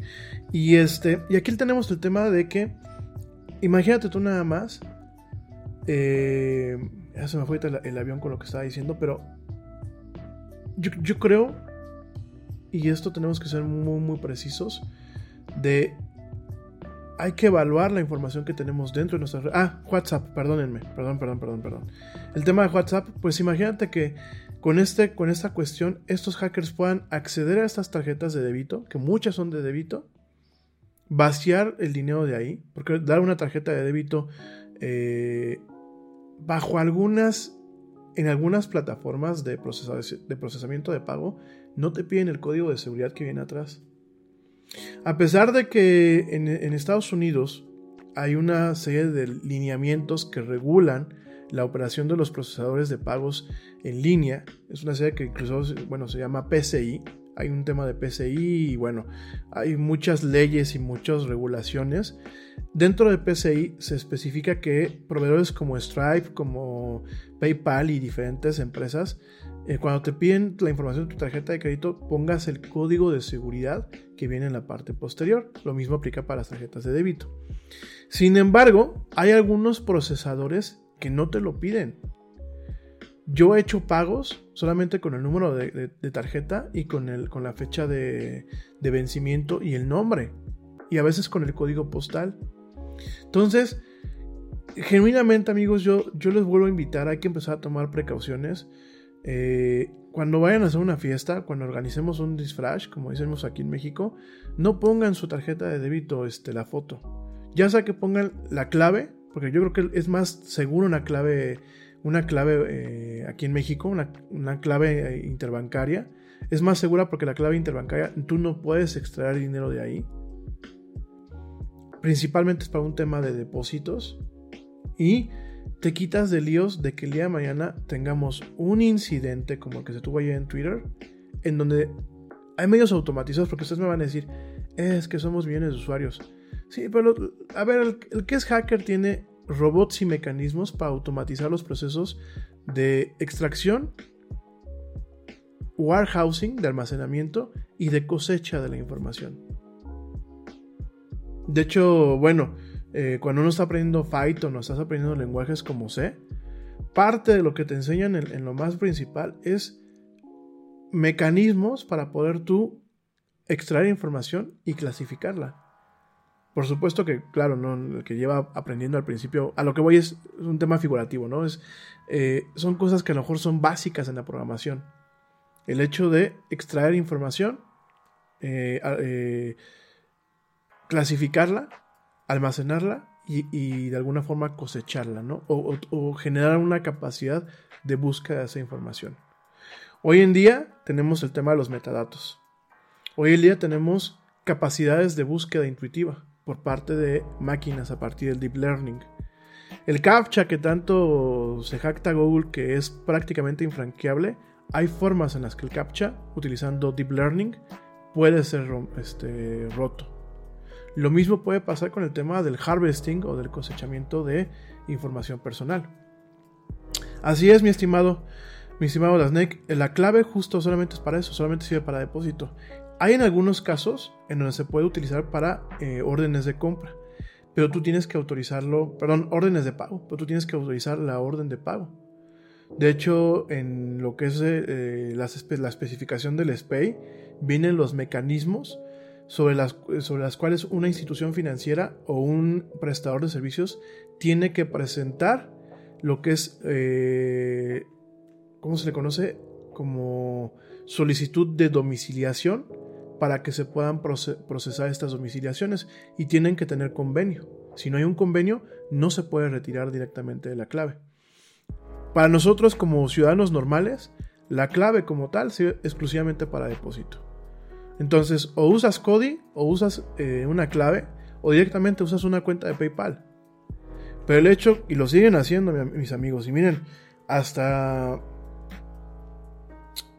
Hasta yo, hasta muchas veces, ¿no? Oye, es que vamos a pagar un viaje, ¿no? Y mandas la foto de la tarjeta de crédito por los dos lados. Y miren, una tarjeta de crédito es más fácil que tú le digas al, al, prestador del servicio de la tarjeta de crédito, al banco, a la institución financiera, es más fácil que le digas, oye compadre, yo no reconozco estos cargos, y que te pelees y que tú digas, no los voy a pagar porque no los reconozco, a en una tarjeta de débito que directamente te extraigan tu dinero, y sí, vete a pelear al banco. Pero el banco te dice, sí, vamos a investigar. Y pasan los meses y a ti ya te dejaron sin esa lana, que es muy peligroso y a mucha gente le ha pasado, mi gente.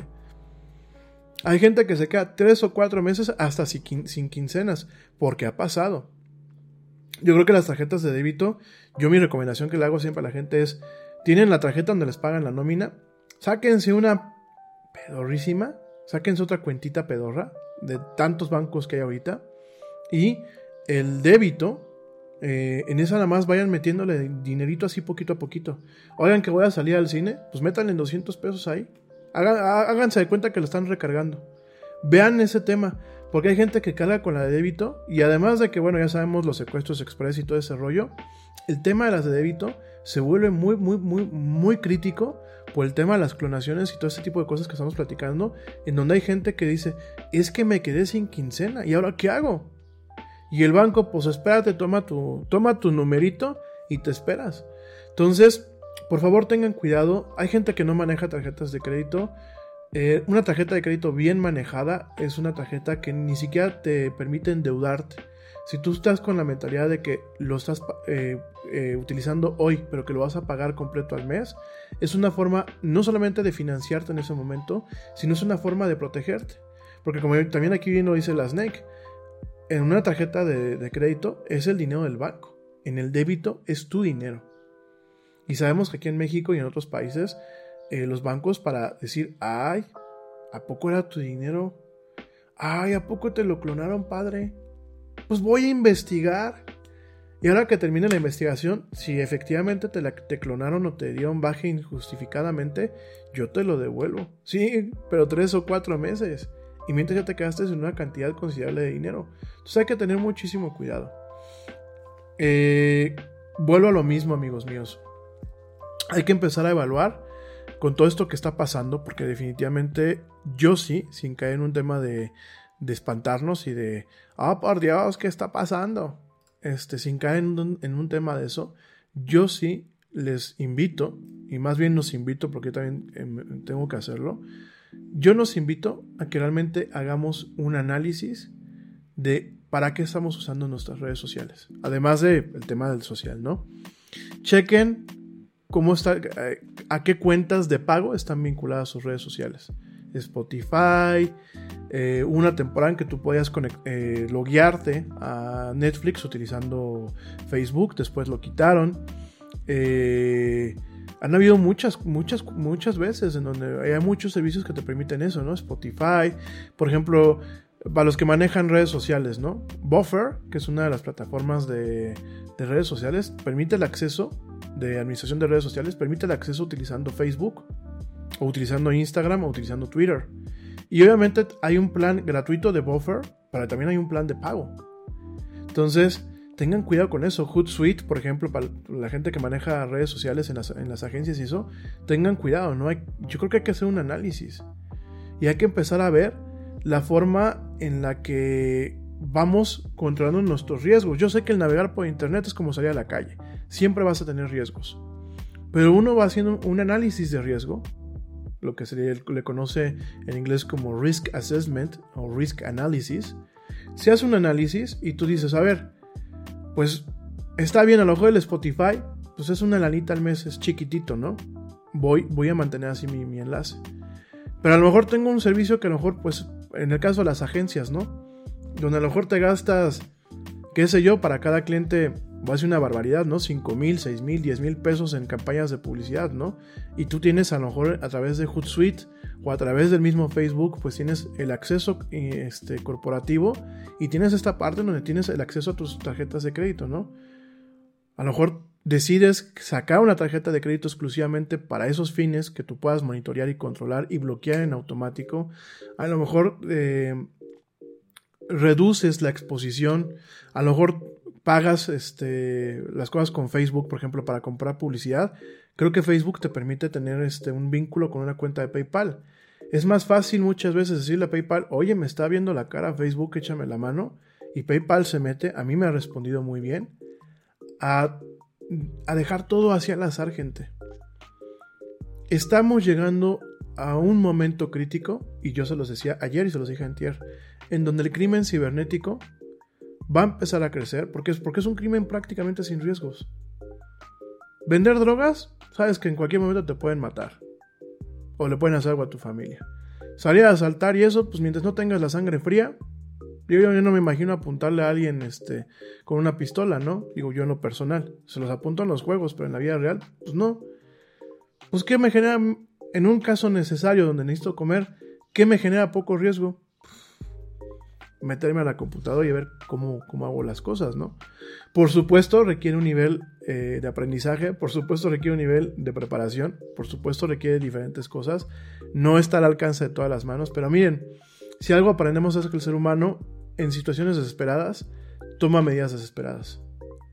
Y muchas veces con conectarte a un foro y ver a lo que hacen en esos foros o gente que ya te vende las herramientas, hay gente que te dice, yo te rento esta herramienta por 10 dólares el usuario que tú quieras conseguir.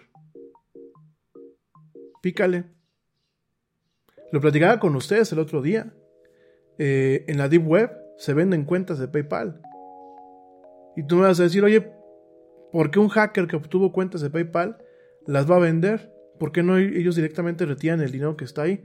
Sencillo, porque es más redituable y más seguro venderlas, en donde a lo mejor tú, realmente consigues una, pequeña cantidad de lo que tiene la cuenta, pero estás consiguiéndola al final del día, de una forma segura porque no te pueden rastrear, y tú dejas que alguien más eh, corra el riesgo de utilizarlas, que ojo, lo digo, lo que estoy diciendo aquí no es para que lo hagan, ¿eh? pero si tú vas a comprar una cuenta de PayPal, tienes que irte a la cuenta que más dinero tenga y utilizarla solamente una sola vez. Porque PayPal es muy listo y si dice, oye, güey, pues esa misma, aunque te enmascares a través de proxies y hay mil formas para hacer las cosas, aunque tú te, tú te protejas, en algún momento te van a atrapar.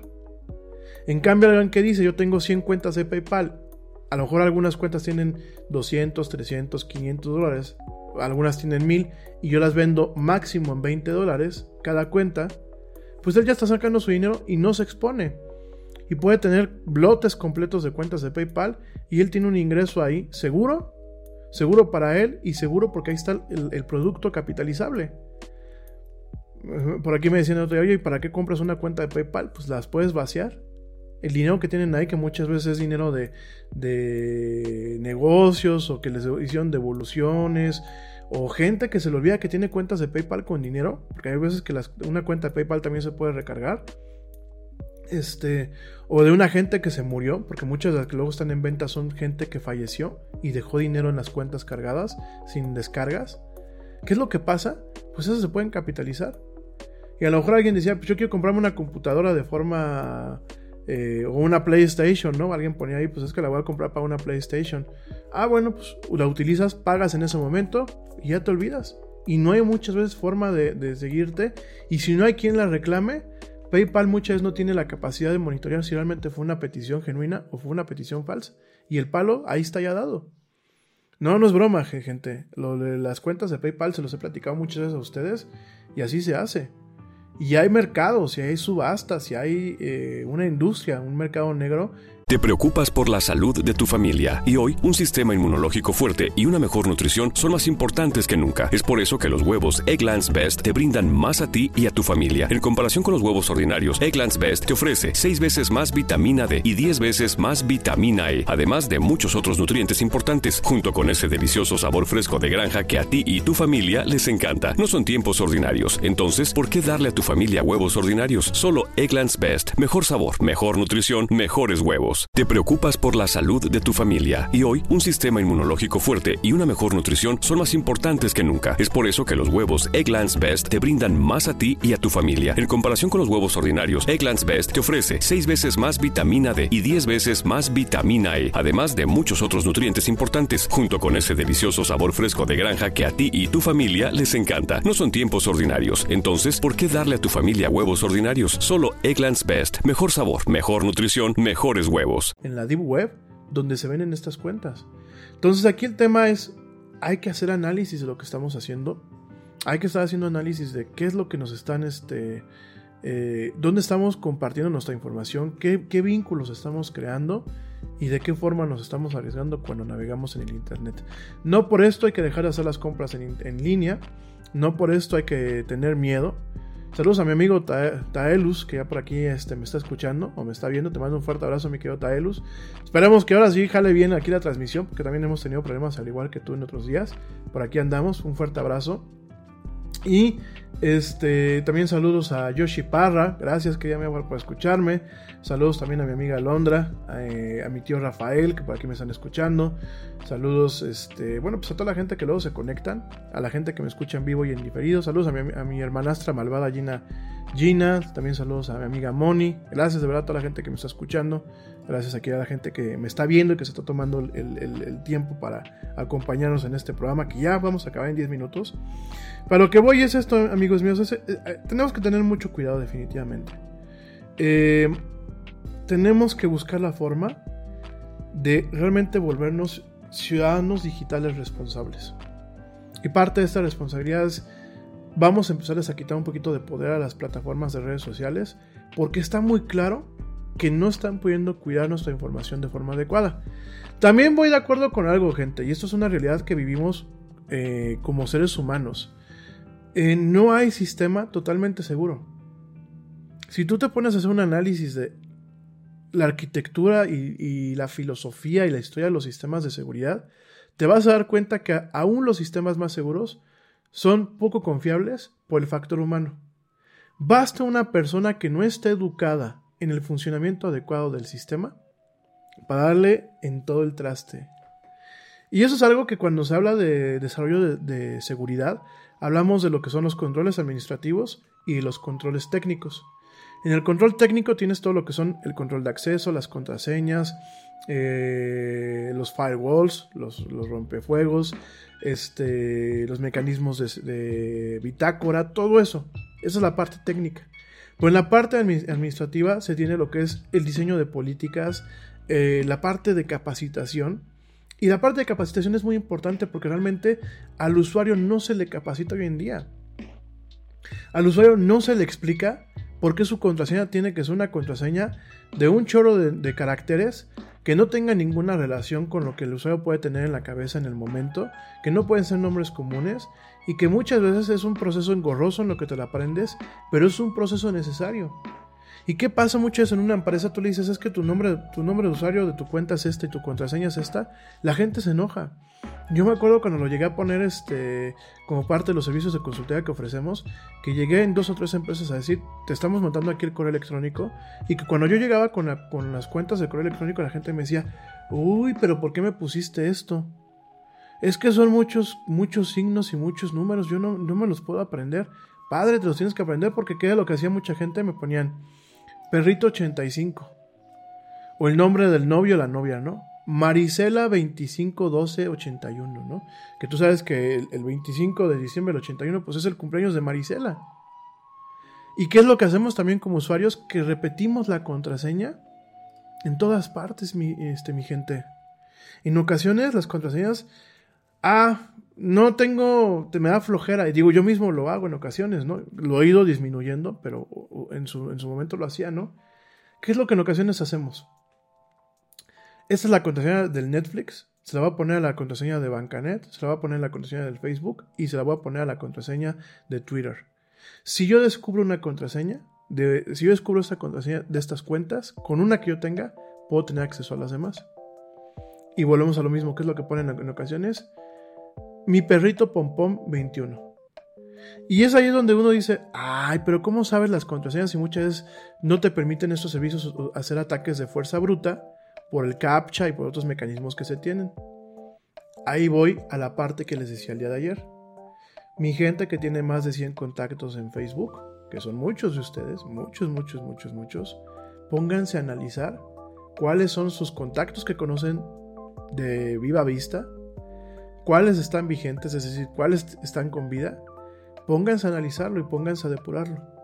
Porque imagínense que yo le hackeo la cuenta a alguien o la compro. A lo mejor me dio flojera y la voy a comprar en esta lista que les dije, ¿no? Entonces entro y veo que están ahí 20 personas, que tiene 100 personas más o 1000 personas más, ¿no? Vamos a pensarlo, ¿no? Y una de ellas es la clásica, digo, lo digo con, con, buen plano, la clásica muchacha fifi, que decimos aquí en México, muchacha nice, que presume sus viajes, que presume cuando va con el novio por aquí por allá, que presume sus check-ins, que inclusive se compró un teléfono nuevo y lo presume, ¿no? Está en la oficina y eso es algo que a veces tienen ustedes la mala manía. Le toman la foto al escritorio con el café de Starbucks, que a mí me parece eso muy absurdo. Ojo, a mí me gusta el Starbucks, no me gusta andar presumiendo que me tomo cafés en el Starbucks. Le toman la foto al Starbucks, al café, y atrás tienen papeles de la empresa, ¿no? Y a en, alguna plática de seguridad que en algún momento me tocó dar, les enseñé en las fotos cómo a veces esos papeles se ven muy claritos. Con un poquito de Photoshop se alcanza a ver lo que vienen ahí. No nos tenemos por qué estar enterando de los memorándums intraoficina de la empresa, ¿verdad? Ahora imagínense, que esta muchacha pues tiene un perrito, ¿no? Y para todas partes pone la foto del novio sin cuidar quién los está viendo. Si yo quiero entrar a una de sus cuentas, pues voy a empezar a probar con el nombre del perrito, el nombre de los papás, el nombre del novio, las fechas de nacimiento, porque pues hasta eso presumimos cuando hacemos este cumpleaños y eso. Y en un 65% de las veces le pegas al clavo. Se los digo, miren. En un 65% de las veces, con investigar tantito las redes sociales, que en ocasiones ni siquiera es que necesitas tener, estar como contacto a esa persona. Hay gente que yo no entiendo cómo tiene su Facebook totalmente público. Sin embargo, así lo hay. O en su Instagram comparten información de más en una cuenta totalmente pública. Entonces, ¿qué pasa? Pues tú ya vas analizando esto ya no es tanto. Esta es la parte del hacking. Que créanme que es la, parte menos romántica o la, o la parte menos hollywoodesca, ¿no? Todo el mundo piensa que para ser un hacker te tienes que sentar en la computadora, tener aquí varias pantallas así. Y, este, y, sentarte a teclear eh, mil cosas por minuto, ¿no? O sea, muchas en Hollywood nos ha planteado que el hacker no es el más listo, sino que el teclea más rápido, ¿no? Hay una parte del tema del hacker que se llama ingeniería social. Y la ingeniería social justamente va en que tú logres generar un mecanismo en donde el usuario te entregue de forma voluntaria sus credenciales de acceso. O bien te entregue la información necesaria para tú poder construir sus credenciales de acceso. Entonces, vuelvo a lo mismo. Se meten, por ejemplo, a la cuenta de alguien en Instagram, de alguien de esos que les encanta presumir, o de TikTok, como lo presumíamos, lo, lo comentamos el otro día. Y nos damos cuenta más o menos de que su novio se llama Harry, ¿no? Y su perro se llama John. Y, vas haciendo así, y que la celebraron, su cumpleaños fue el 12 de, de, febrero, ¿no? O de que el cumpleaños del novio fue el 28 de febrero, ¿no? Y todos esos son datos que el que le sabe a esto de ingeniería social va haciendo un perfil de la persona y con eso empieza a probar para poder entrar a las cuentas hay una barrera, que es el two-factor authentication, la autenticación de dos factores, en donde si yo no, yo, tengo, yo puedo tener las credenciales de acceso, pero si no tengo aquel, aquel dispositivo o aquella situación que me genere los tokens, no voy a poder entrar. El problema es que hoy por hoy, más del 80% de los usuarios de servicios digitales que no exigen el uso de two-factor authentication no lo tienen dado de alta. Entonces es muy fácil pues meterse a una cuenta de Amazon, a una cuenta de, de Facebook, a una cuenta de Twitter. Y aparte de todo eso, si las cuentas de los empleados de Facebook, de, de, Twitter, están a la venta en la Deep Web y de ahí se utilizan para hacer ataques como el que se hizo el día de ayer, pues definitivamente nos encontramos con una situación muy peliaguda. Tenemos en este caso que exigirle eh, circunstancialmente y de una forma incisiva, se tiene que exigir a, a Twitter que transparente todo el proceso de la investigación, que realmente le dé una respuesta, que realmente eh, nos rinda cuentas, nos rinda cuentas a, los usuarios y que realmente nos diga de qué forma va a evitar que esto el día de mañana vuelva a pasar. Pero por lo mientras, nosotros tenemos que, que tomar precauciones, ¿no? ¿Sí? Eh, por aquí me dice este, mi estimado La Snake, pues hasta el Fortnite, la seguridad digital es un tema de cultura. Y creo que el tema de cultura tenemos que ya adoptarlo y buscar que todo el mundo lo adopte. Los adultos mayores se quitan el tema diciendo es que yo ya no estoy para aprender esto, ¿no? No, yo ya, yo ya no tengo la paciencia, no tengo el tiempo. Pues miren, aquí es muy sencillo, si no tienen el tiempo, la paciencia, no pueden tener una identidad en línea no pueden tener una presencia electrónica. E igual es para todos nosotros, ¿eh? porque yo conozco a muchos de nosotros que agarramos y decimos, ay no, yo todo esto, ay, por el otro día lo que me decía, ay amigo, dices cosas muy padres, alguien me dijo el otro día este, del programa, dices cosas muy padres, pero qué flojera hacer todo eso, ¿no? Si yo no tengo nada que ocultar, yo casi no tengo información en mis cuentas. Ahí está la información, amigos míos. Ahí están las cosas. Yo vuelvo a hacer la analogía, que yo sé que hay gente que le choca, pero la vuelvo a hacer. El tener un dispositivo digital en las manos o el tener un dispositivo digital enfrente de nosotros con conectividad a Internet es muy similar en el tema del tipo de repercusiones y de consecuencias que puede tener su mal uso a conducir un coche. Aquí también se afectan a terceras personas. Si yo tengo una cuenta que no tomé las precauciones para que no fuera hackeada, una cuenta de Facebook, ya estoy afectando a las terceras personas a las que en ocasiones ni siquiera les aviso que me hackearon la cuenta. Totalmente. Coincido contigo, por aquí nos, nos dice la Snake en el chat. Sí, y fíjate que por ejemplo hablando de bancos, BBVA crea tarjetas digitales igual que Citibanamex para las compras en línea que sirven una sola vez y la gente no las usa. Hay que explotar las herramientas, de lo contrario la tecnología aplicará en contra de nosotros totalmente. Totalmente. Y luego, ¿qué viene? Que nos ofendemos o nos sentimos agraviados porque la tecnología fue agresiva en contra nuestra. Y en vez de decir la culpa es mía y de cambiar el chip, buscamos que se regulen de formas idiotas la tecnología. Miren, yo, yo, yo por ejemplo, ese sí es un contraste que siempre lo he platicado en este programa, ¿no? Tú checas el portal electrónico de los bancos en Estados Unidos y es un portal que de alguna forma infiere que el usuario tiene un cierto nivel de destreza y que si ya está conectado ahí va a poder hacer operaciones de una forma lo más segura y tranquila posible. En Estados Unidos asimismo hay muchos bancos, lo platicamos, que ofrecen estas APIs, que son las interfaces de programación, en donde tú te puedes conectar como un desarrollador independiente. Entonces tú, por ejemplo, tú puedes desarrollar una aplicación, una aplicación eh, de contabilidad eh, del, hogar, de contabilidad casera. Tú puedes desarrollar una, una, aplicación en donde yo puedo tener a lo mejor de mis cuentas, de mi cuenta de nómina, de la cuenta que tengo con mi pareja y de una cuenta que tengo de ahorro, puedo conectarme a estos tres bancos, ver las tres cuentas en un conjunto general dentro del portal y puedo administrarlas y puedo hacer pagos y puedo hacer transferencias y todo a través del portal de la aplicación y no de los portales de los bancos. Eso es allá. Aquí, ¿qué pasa por ejemplo con Banamex? No puedes estornudar dentro de Bancanet porque ya te está pidiendo el token. Y tú así, ya me conecté, ya me autenticaste, sabes que soy yo. Banamex dices, no, es que es tu firma. Es para ratificar que si tú transferiste 100 pesos a la cuenta de Doña Chole que le debías de los tamales, que realmente digas, lo hice. Es la forma de, decirlo, ¿no? Ahí está. Y por un lado entiendo esta parte, mi gente. O sea, por, por un lado entiendo el tema de, de logging, ¿no? Si lo quieres ver así.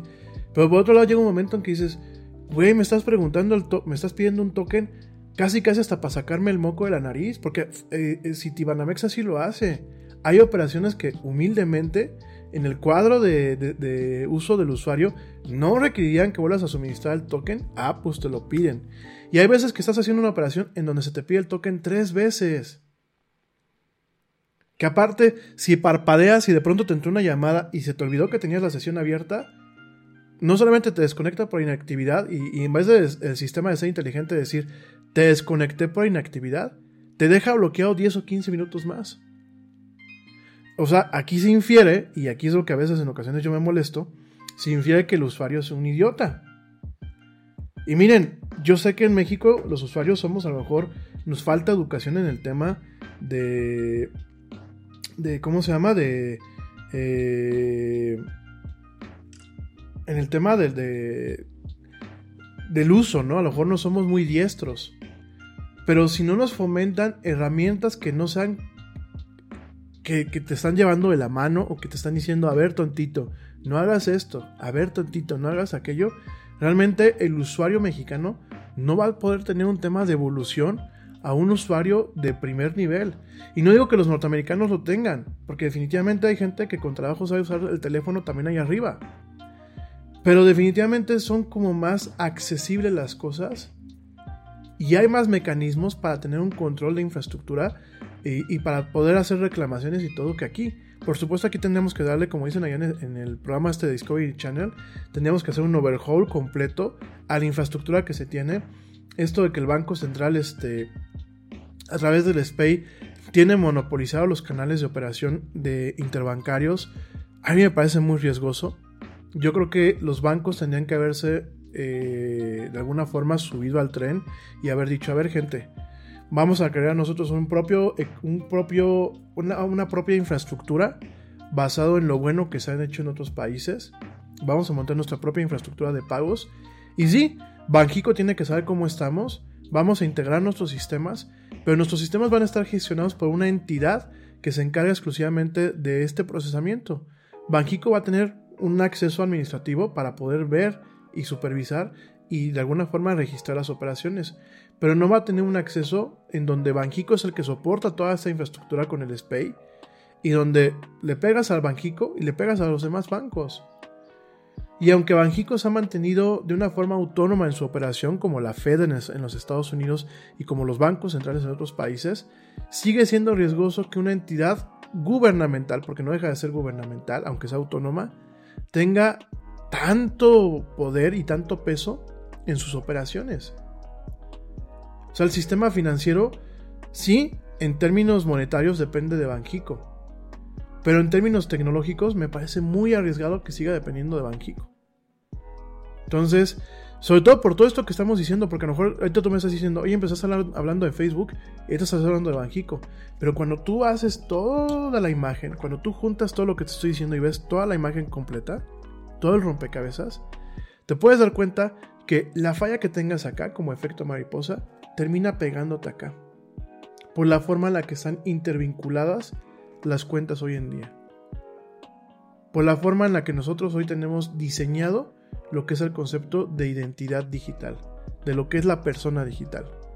O de la sombra digital, hay gente que me dice, bueno, es que tenemos una sombra, una, una sombra digital, llámala como quieras.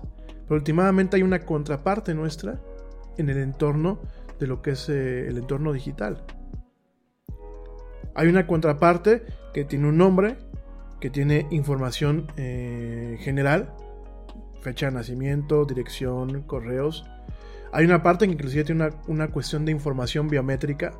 Por eso es muy delicado que el gobierno tenga bases de datos de, eh, de los ciudadanos, bases de datos biométricos. Muy delicado, sumamente delicado, porque ya no quiero yo mal pensar al gobierno. Vamos a pensar que el gobierno tiene siempre eh, buenos, buenas metas para la gente, ¿no? Para su, para su país, ¿no? Quiero pensarlo, ¿no? vamos a, Para no amargarnos la tarde del jueves, vamos a caminar con, esa, con ese pensamiento, ¿no? Imagínate que hackean al gobierno, que los gobiernos pues ya saben que todo lo hacen al vapor, que no tienen buena seguridad. O sea, hackearon a alguien como, como Twitter. Pues ¿qué podemos esperar que hackeen el día de mañana una entidad como el SAT, como, como el IMSS? Cosas que no tienen el mismo nivel de inversión y cuidado que puede tener una empresa como Twitter. Entonces imagínate que alguien entra con fines nefarios, vacía la base de datos de biométricos y de ahí se clavan para poder no solamente copiar tu identidad con los datos que están en texto y, de alguna forma los datos financieros, demográficos, etc., sino ahora también con, tu, con, tu, con tus generales biométricos, ¿no? Con el tema de el mapa de puntos que, conforma, por ejemplo, tus, tus iris, este, el mapa de puntos que, a lo mejor lleva eh, tu rostro para lo que es la autenticación facial, el, mapa de puntos que a lo mejor generas con la huella digital. Imagínate que eso lo puedas utilizar con fines nefarios, ¿no? Y la realidad es que todo esto que te estoy platicando no es ciencia ficción. La realidad está pasando. La pregunta no es muchas veces este, si va a pasar. La pregunta en el término, en, una de las máximas premisas de seguridad digital, cuando tú empiezas a ver el tema de seguridad digital, es no preguntar si va a pasar, es cuándo va a pasar, a quién le va a pasar, cuál va a ser su impacto, cómo le va a afectar y cómo se puede llegar a mitigar el impacto en el momento en que pase. Entonces, bueno, nada más es para que ustedes lo reflexionen Sé que llevo varios programas terminando con este tipo de, comentarios, gente. Yo lo sé. Eh, yo sé que no nos gustaría cerrar este tipo de programas de esta forma, pero tenemos que tomar conciencia. Si a ti no te parece grave que lo que pasó ayer con Twitter, ya déjate las cuentas que se vieron públicas. Vámonos al grueso de cuentas que a lo mejor nos dieron baje con números de tarjeta, que nos dieron baje con información personal, que nos dieron baje inclusive con contraseñas que el día de mañana, a pesar de que bueno, los mecanismos de seguridad hoy en día eh, evitan de que realmente en algún momento los empleados puedan tener la vista de una contraseña. De hecho, hoy en día se utilizan métodos como el hashing, en donde tú lo que haces es guardar una, contraseña de, de forma encriptada eh, procesada a través de un hash, que bueno, hay diferentes formas de hacer hashes. Para que me entiendan rápidamente qué es un hash, háganse de cuenta que ustedes tienen una, una, contraseña que se llama perrito bonito, ¿no? Entonces lo que yo hago es asignarle un valor numérico a cada, a cada letra, después la paso por una serie de procesos de sumatoria o de restas o ciertos algoritmos, y el número que me queda resultante es su contraseña, pero ya salteada o hasheada, así se le conoce.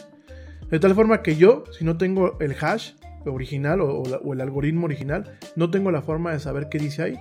Se necesita fuerzas el mecanismo original, que usualmente también utiliza eh, llaves públicas y todo ese tipo de cosas, para poder recuperar la contraseña.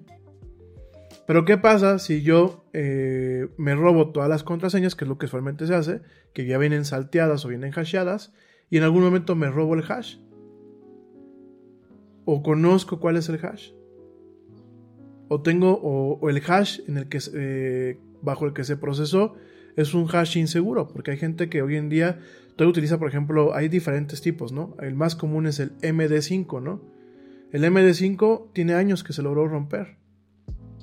Y de hecho en los toolkits de los hackers es el primer eh, algoritmo o el primer hash por el cual se pasan las contraseñas cuando se recuperan este, de forma encriptada y se van a dar una sorpresa de ver muchos servicios que utilizan este sistema para poder, eh, eh, bueno, encriptar o hashear este, las contraseñas, ¿no? Las credenciales de acceso. Entonces, pues imagínense nada más. Imagínense nada más. Hay que tener mucho cuidado, mi gente. En fin. Oigan, se nos quedan algunas cosas en la agenda.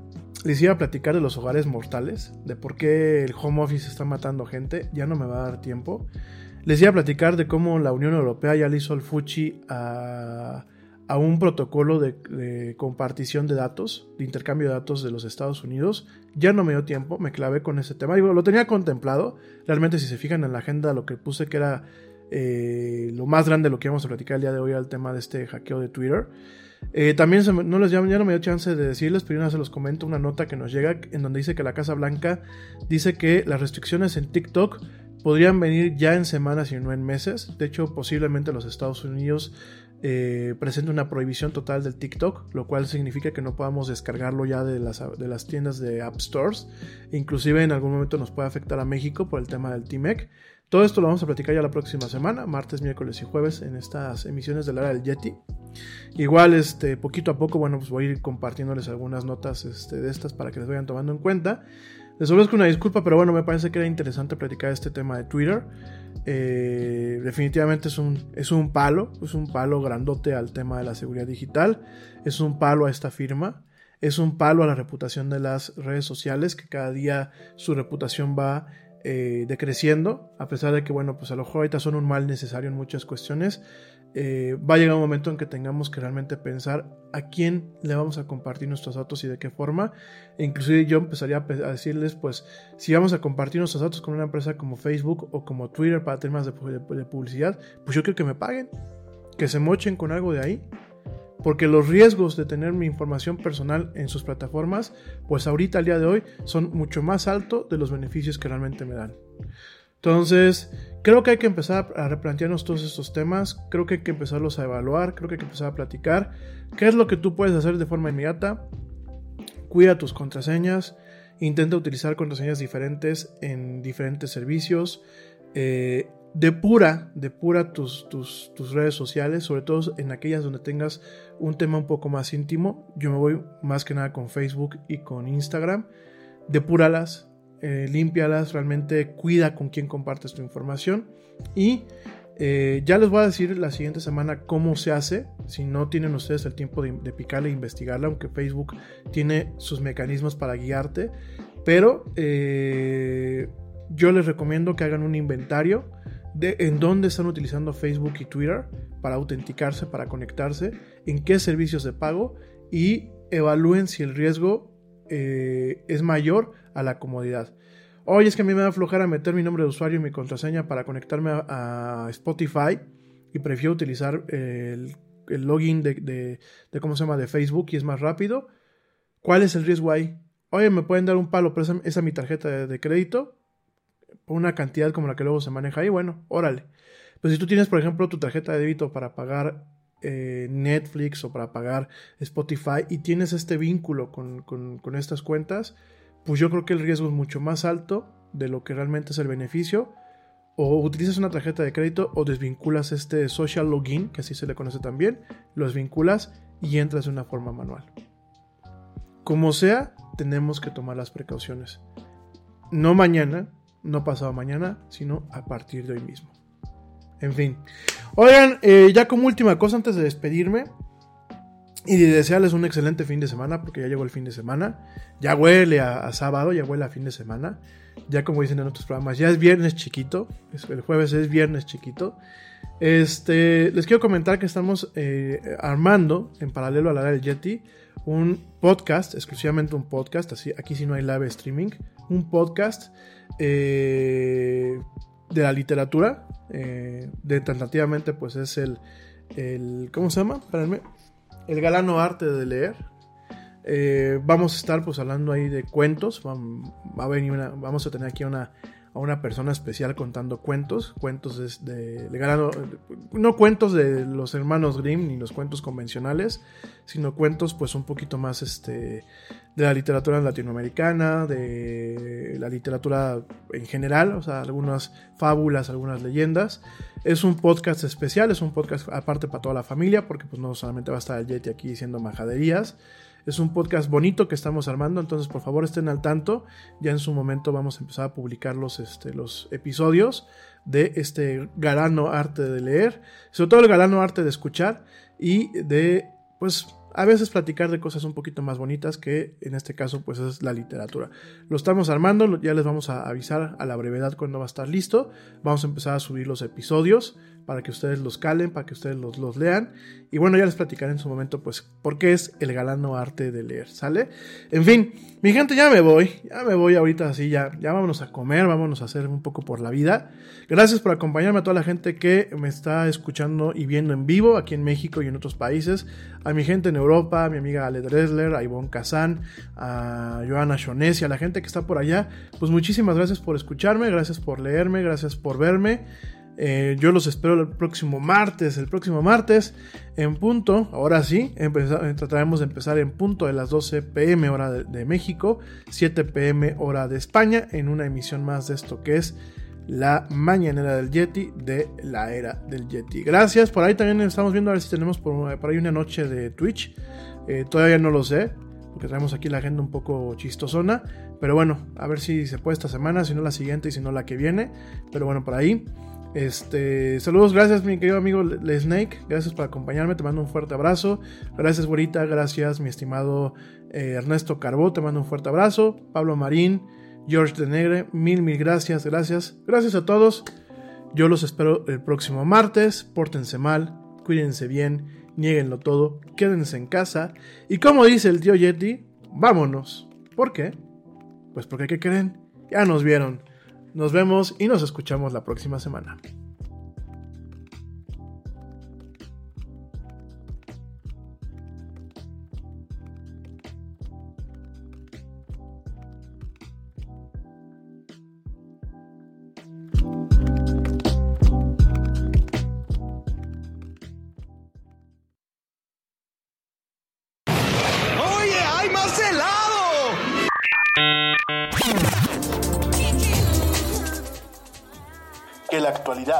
No te deje helado. Te esperamos en la siguiente emisión de La Era del Yeti.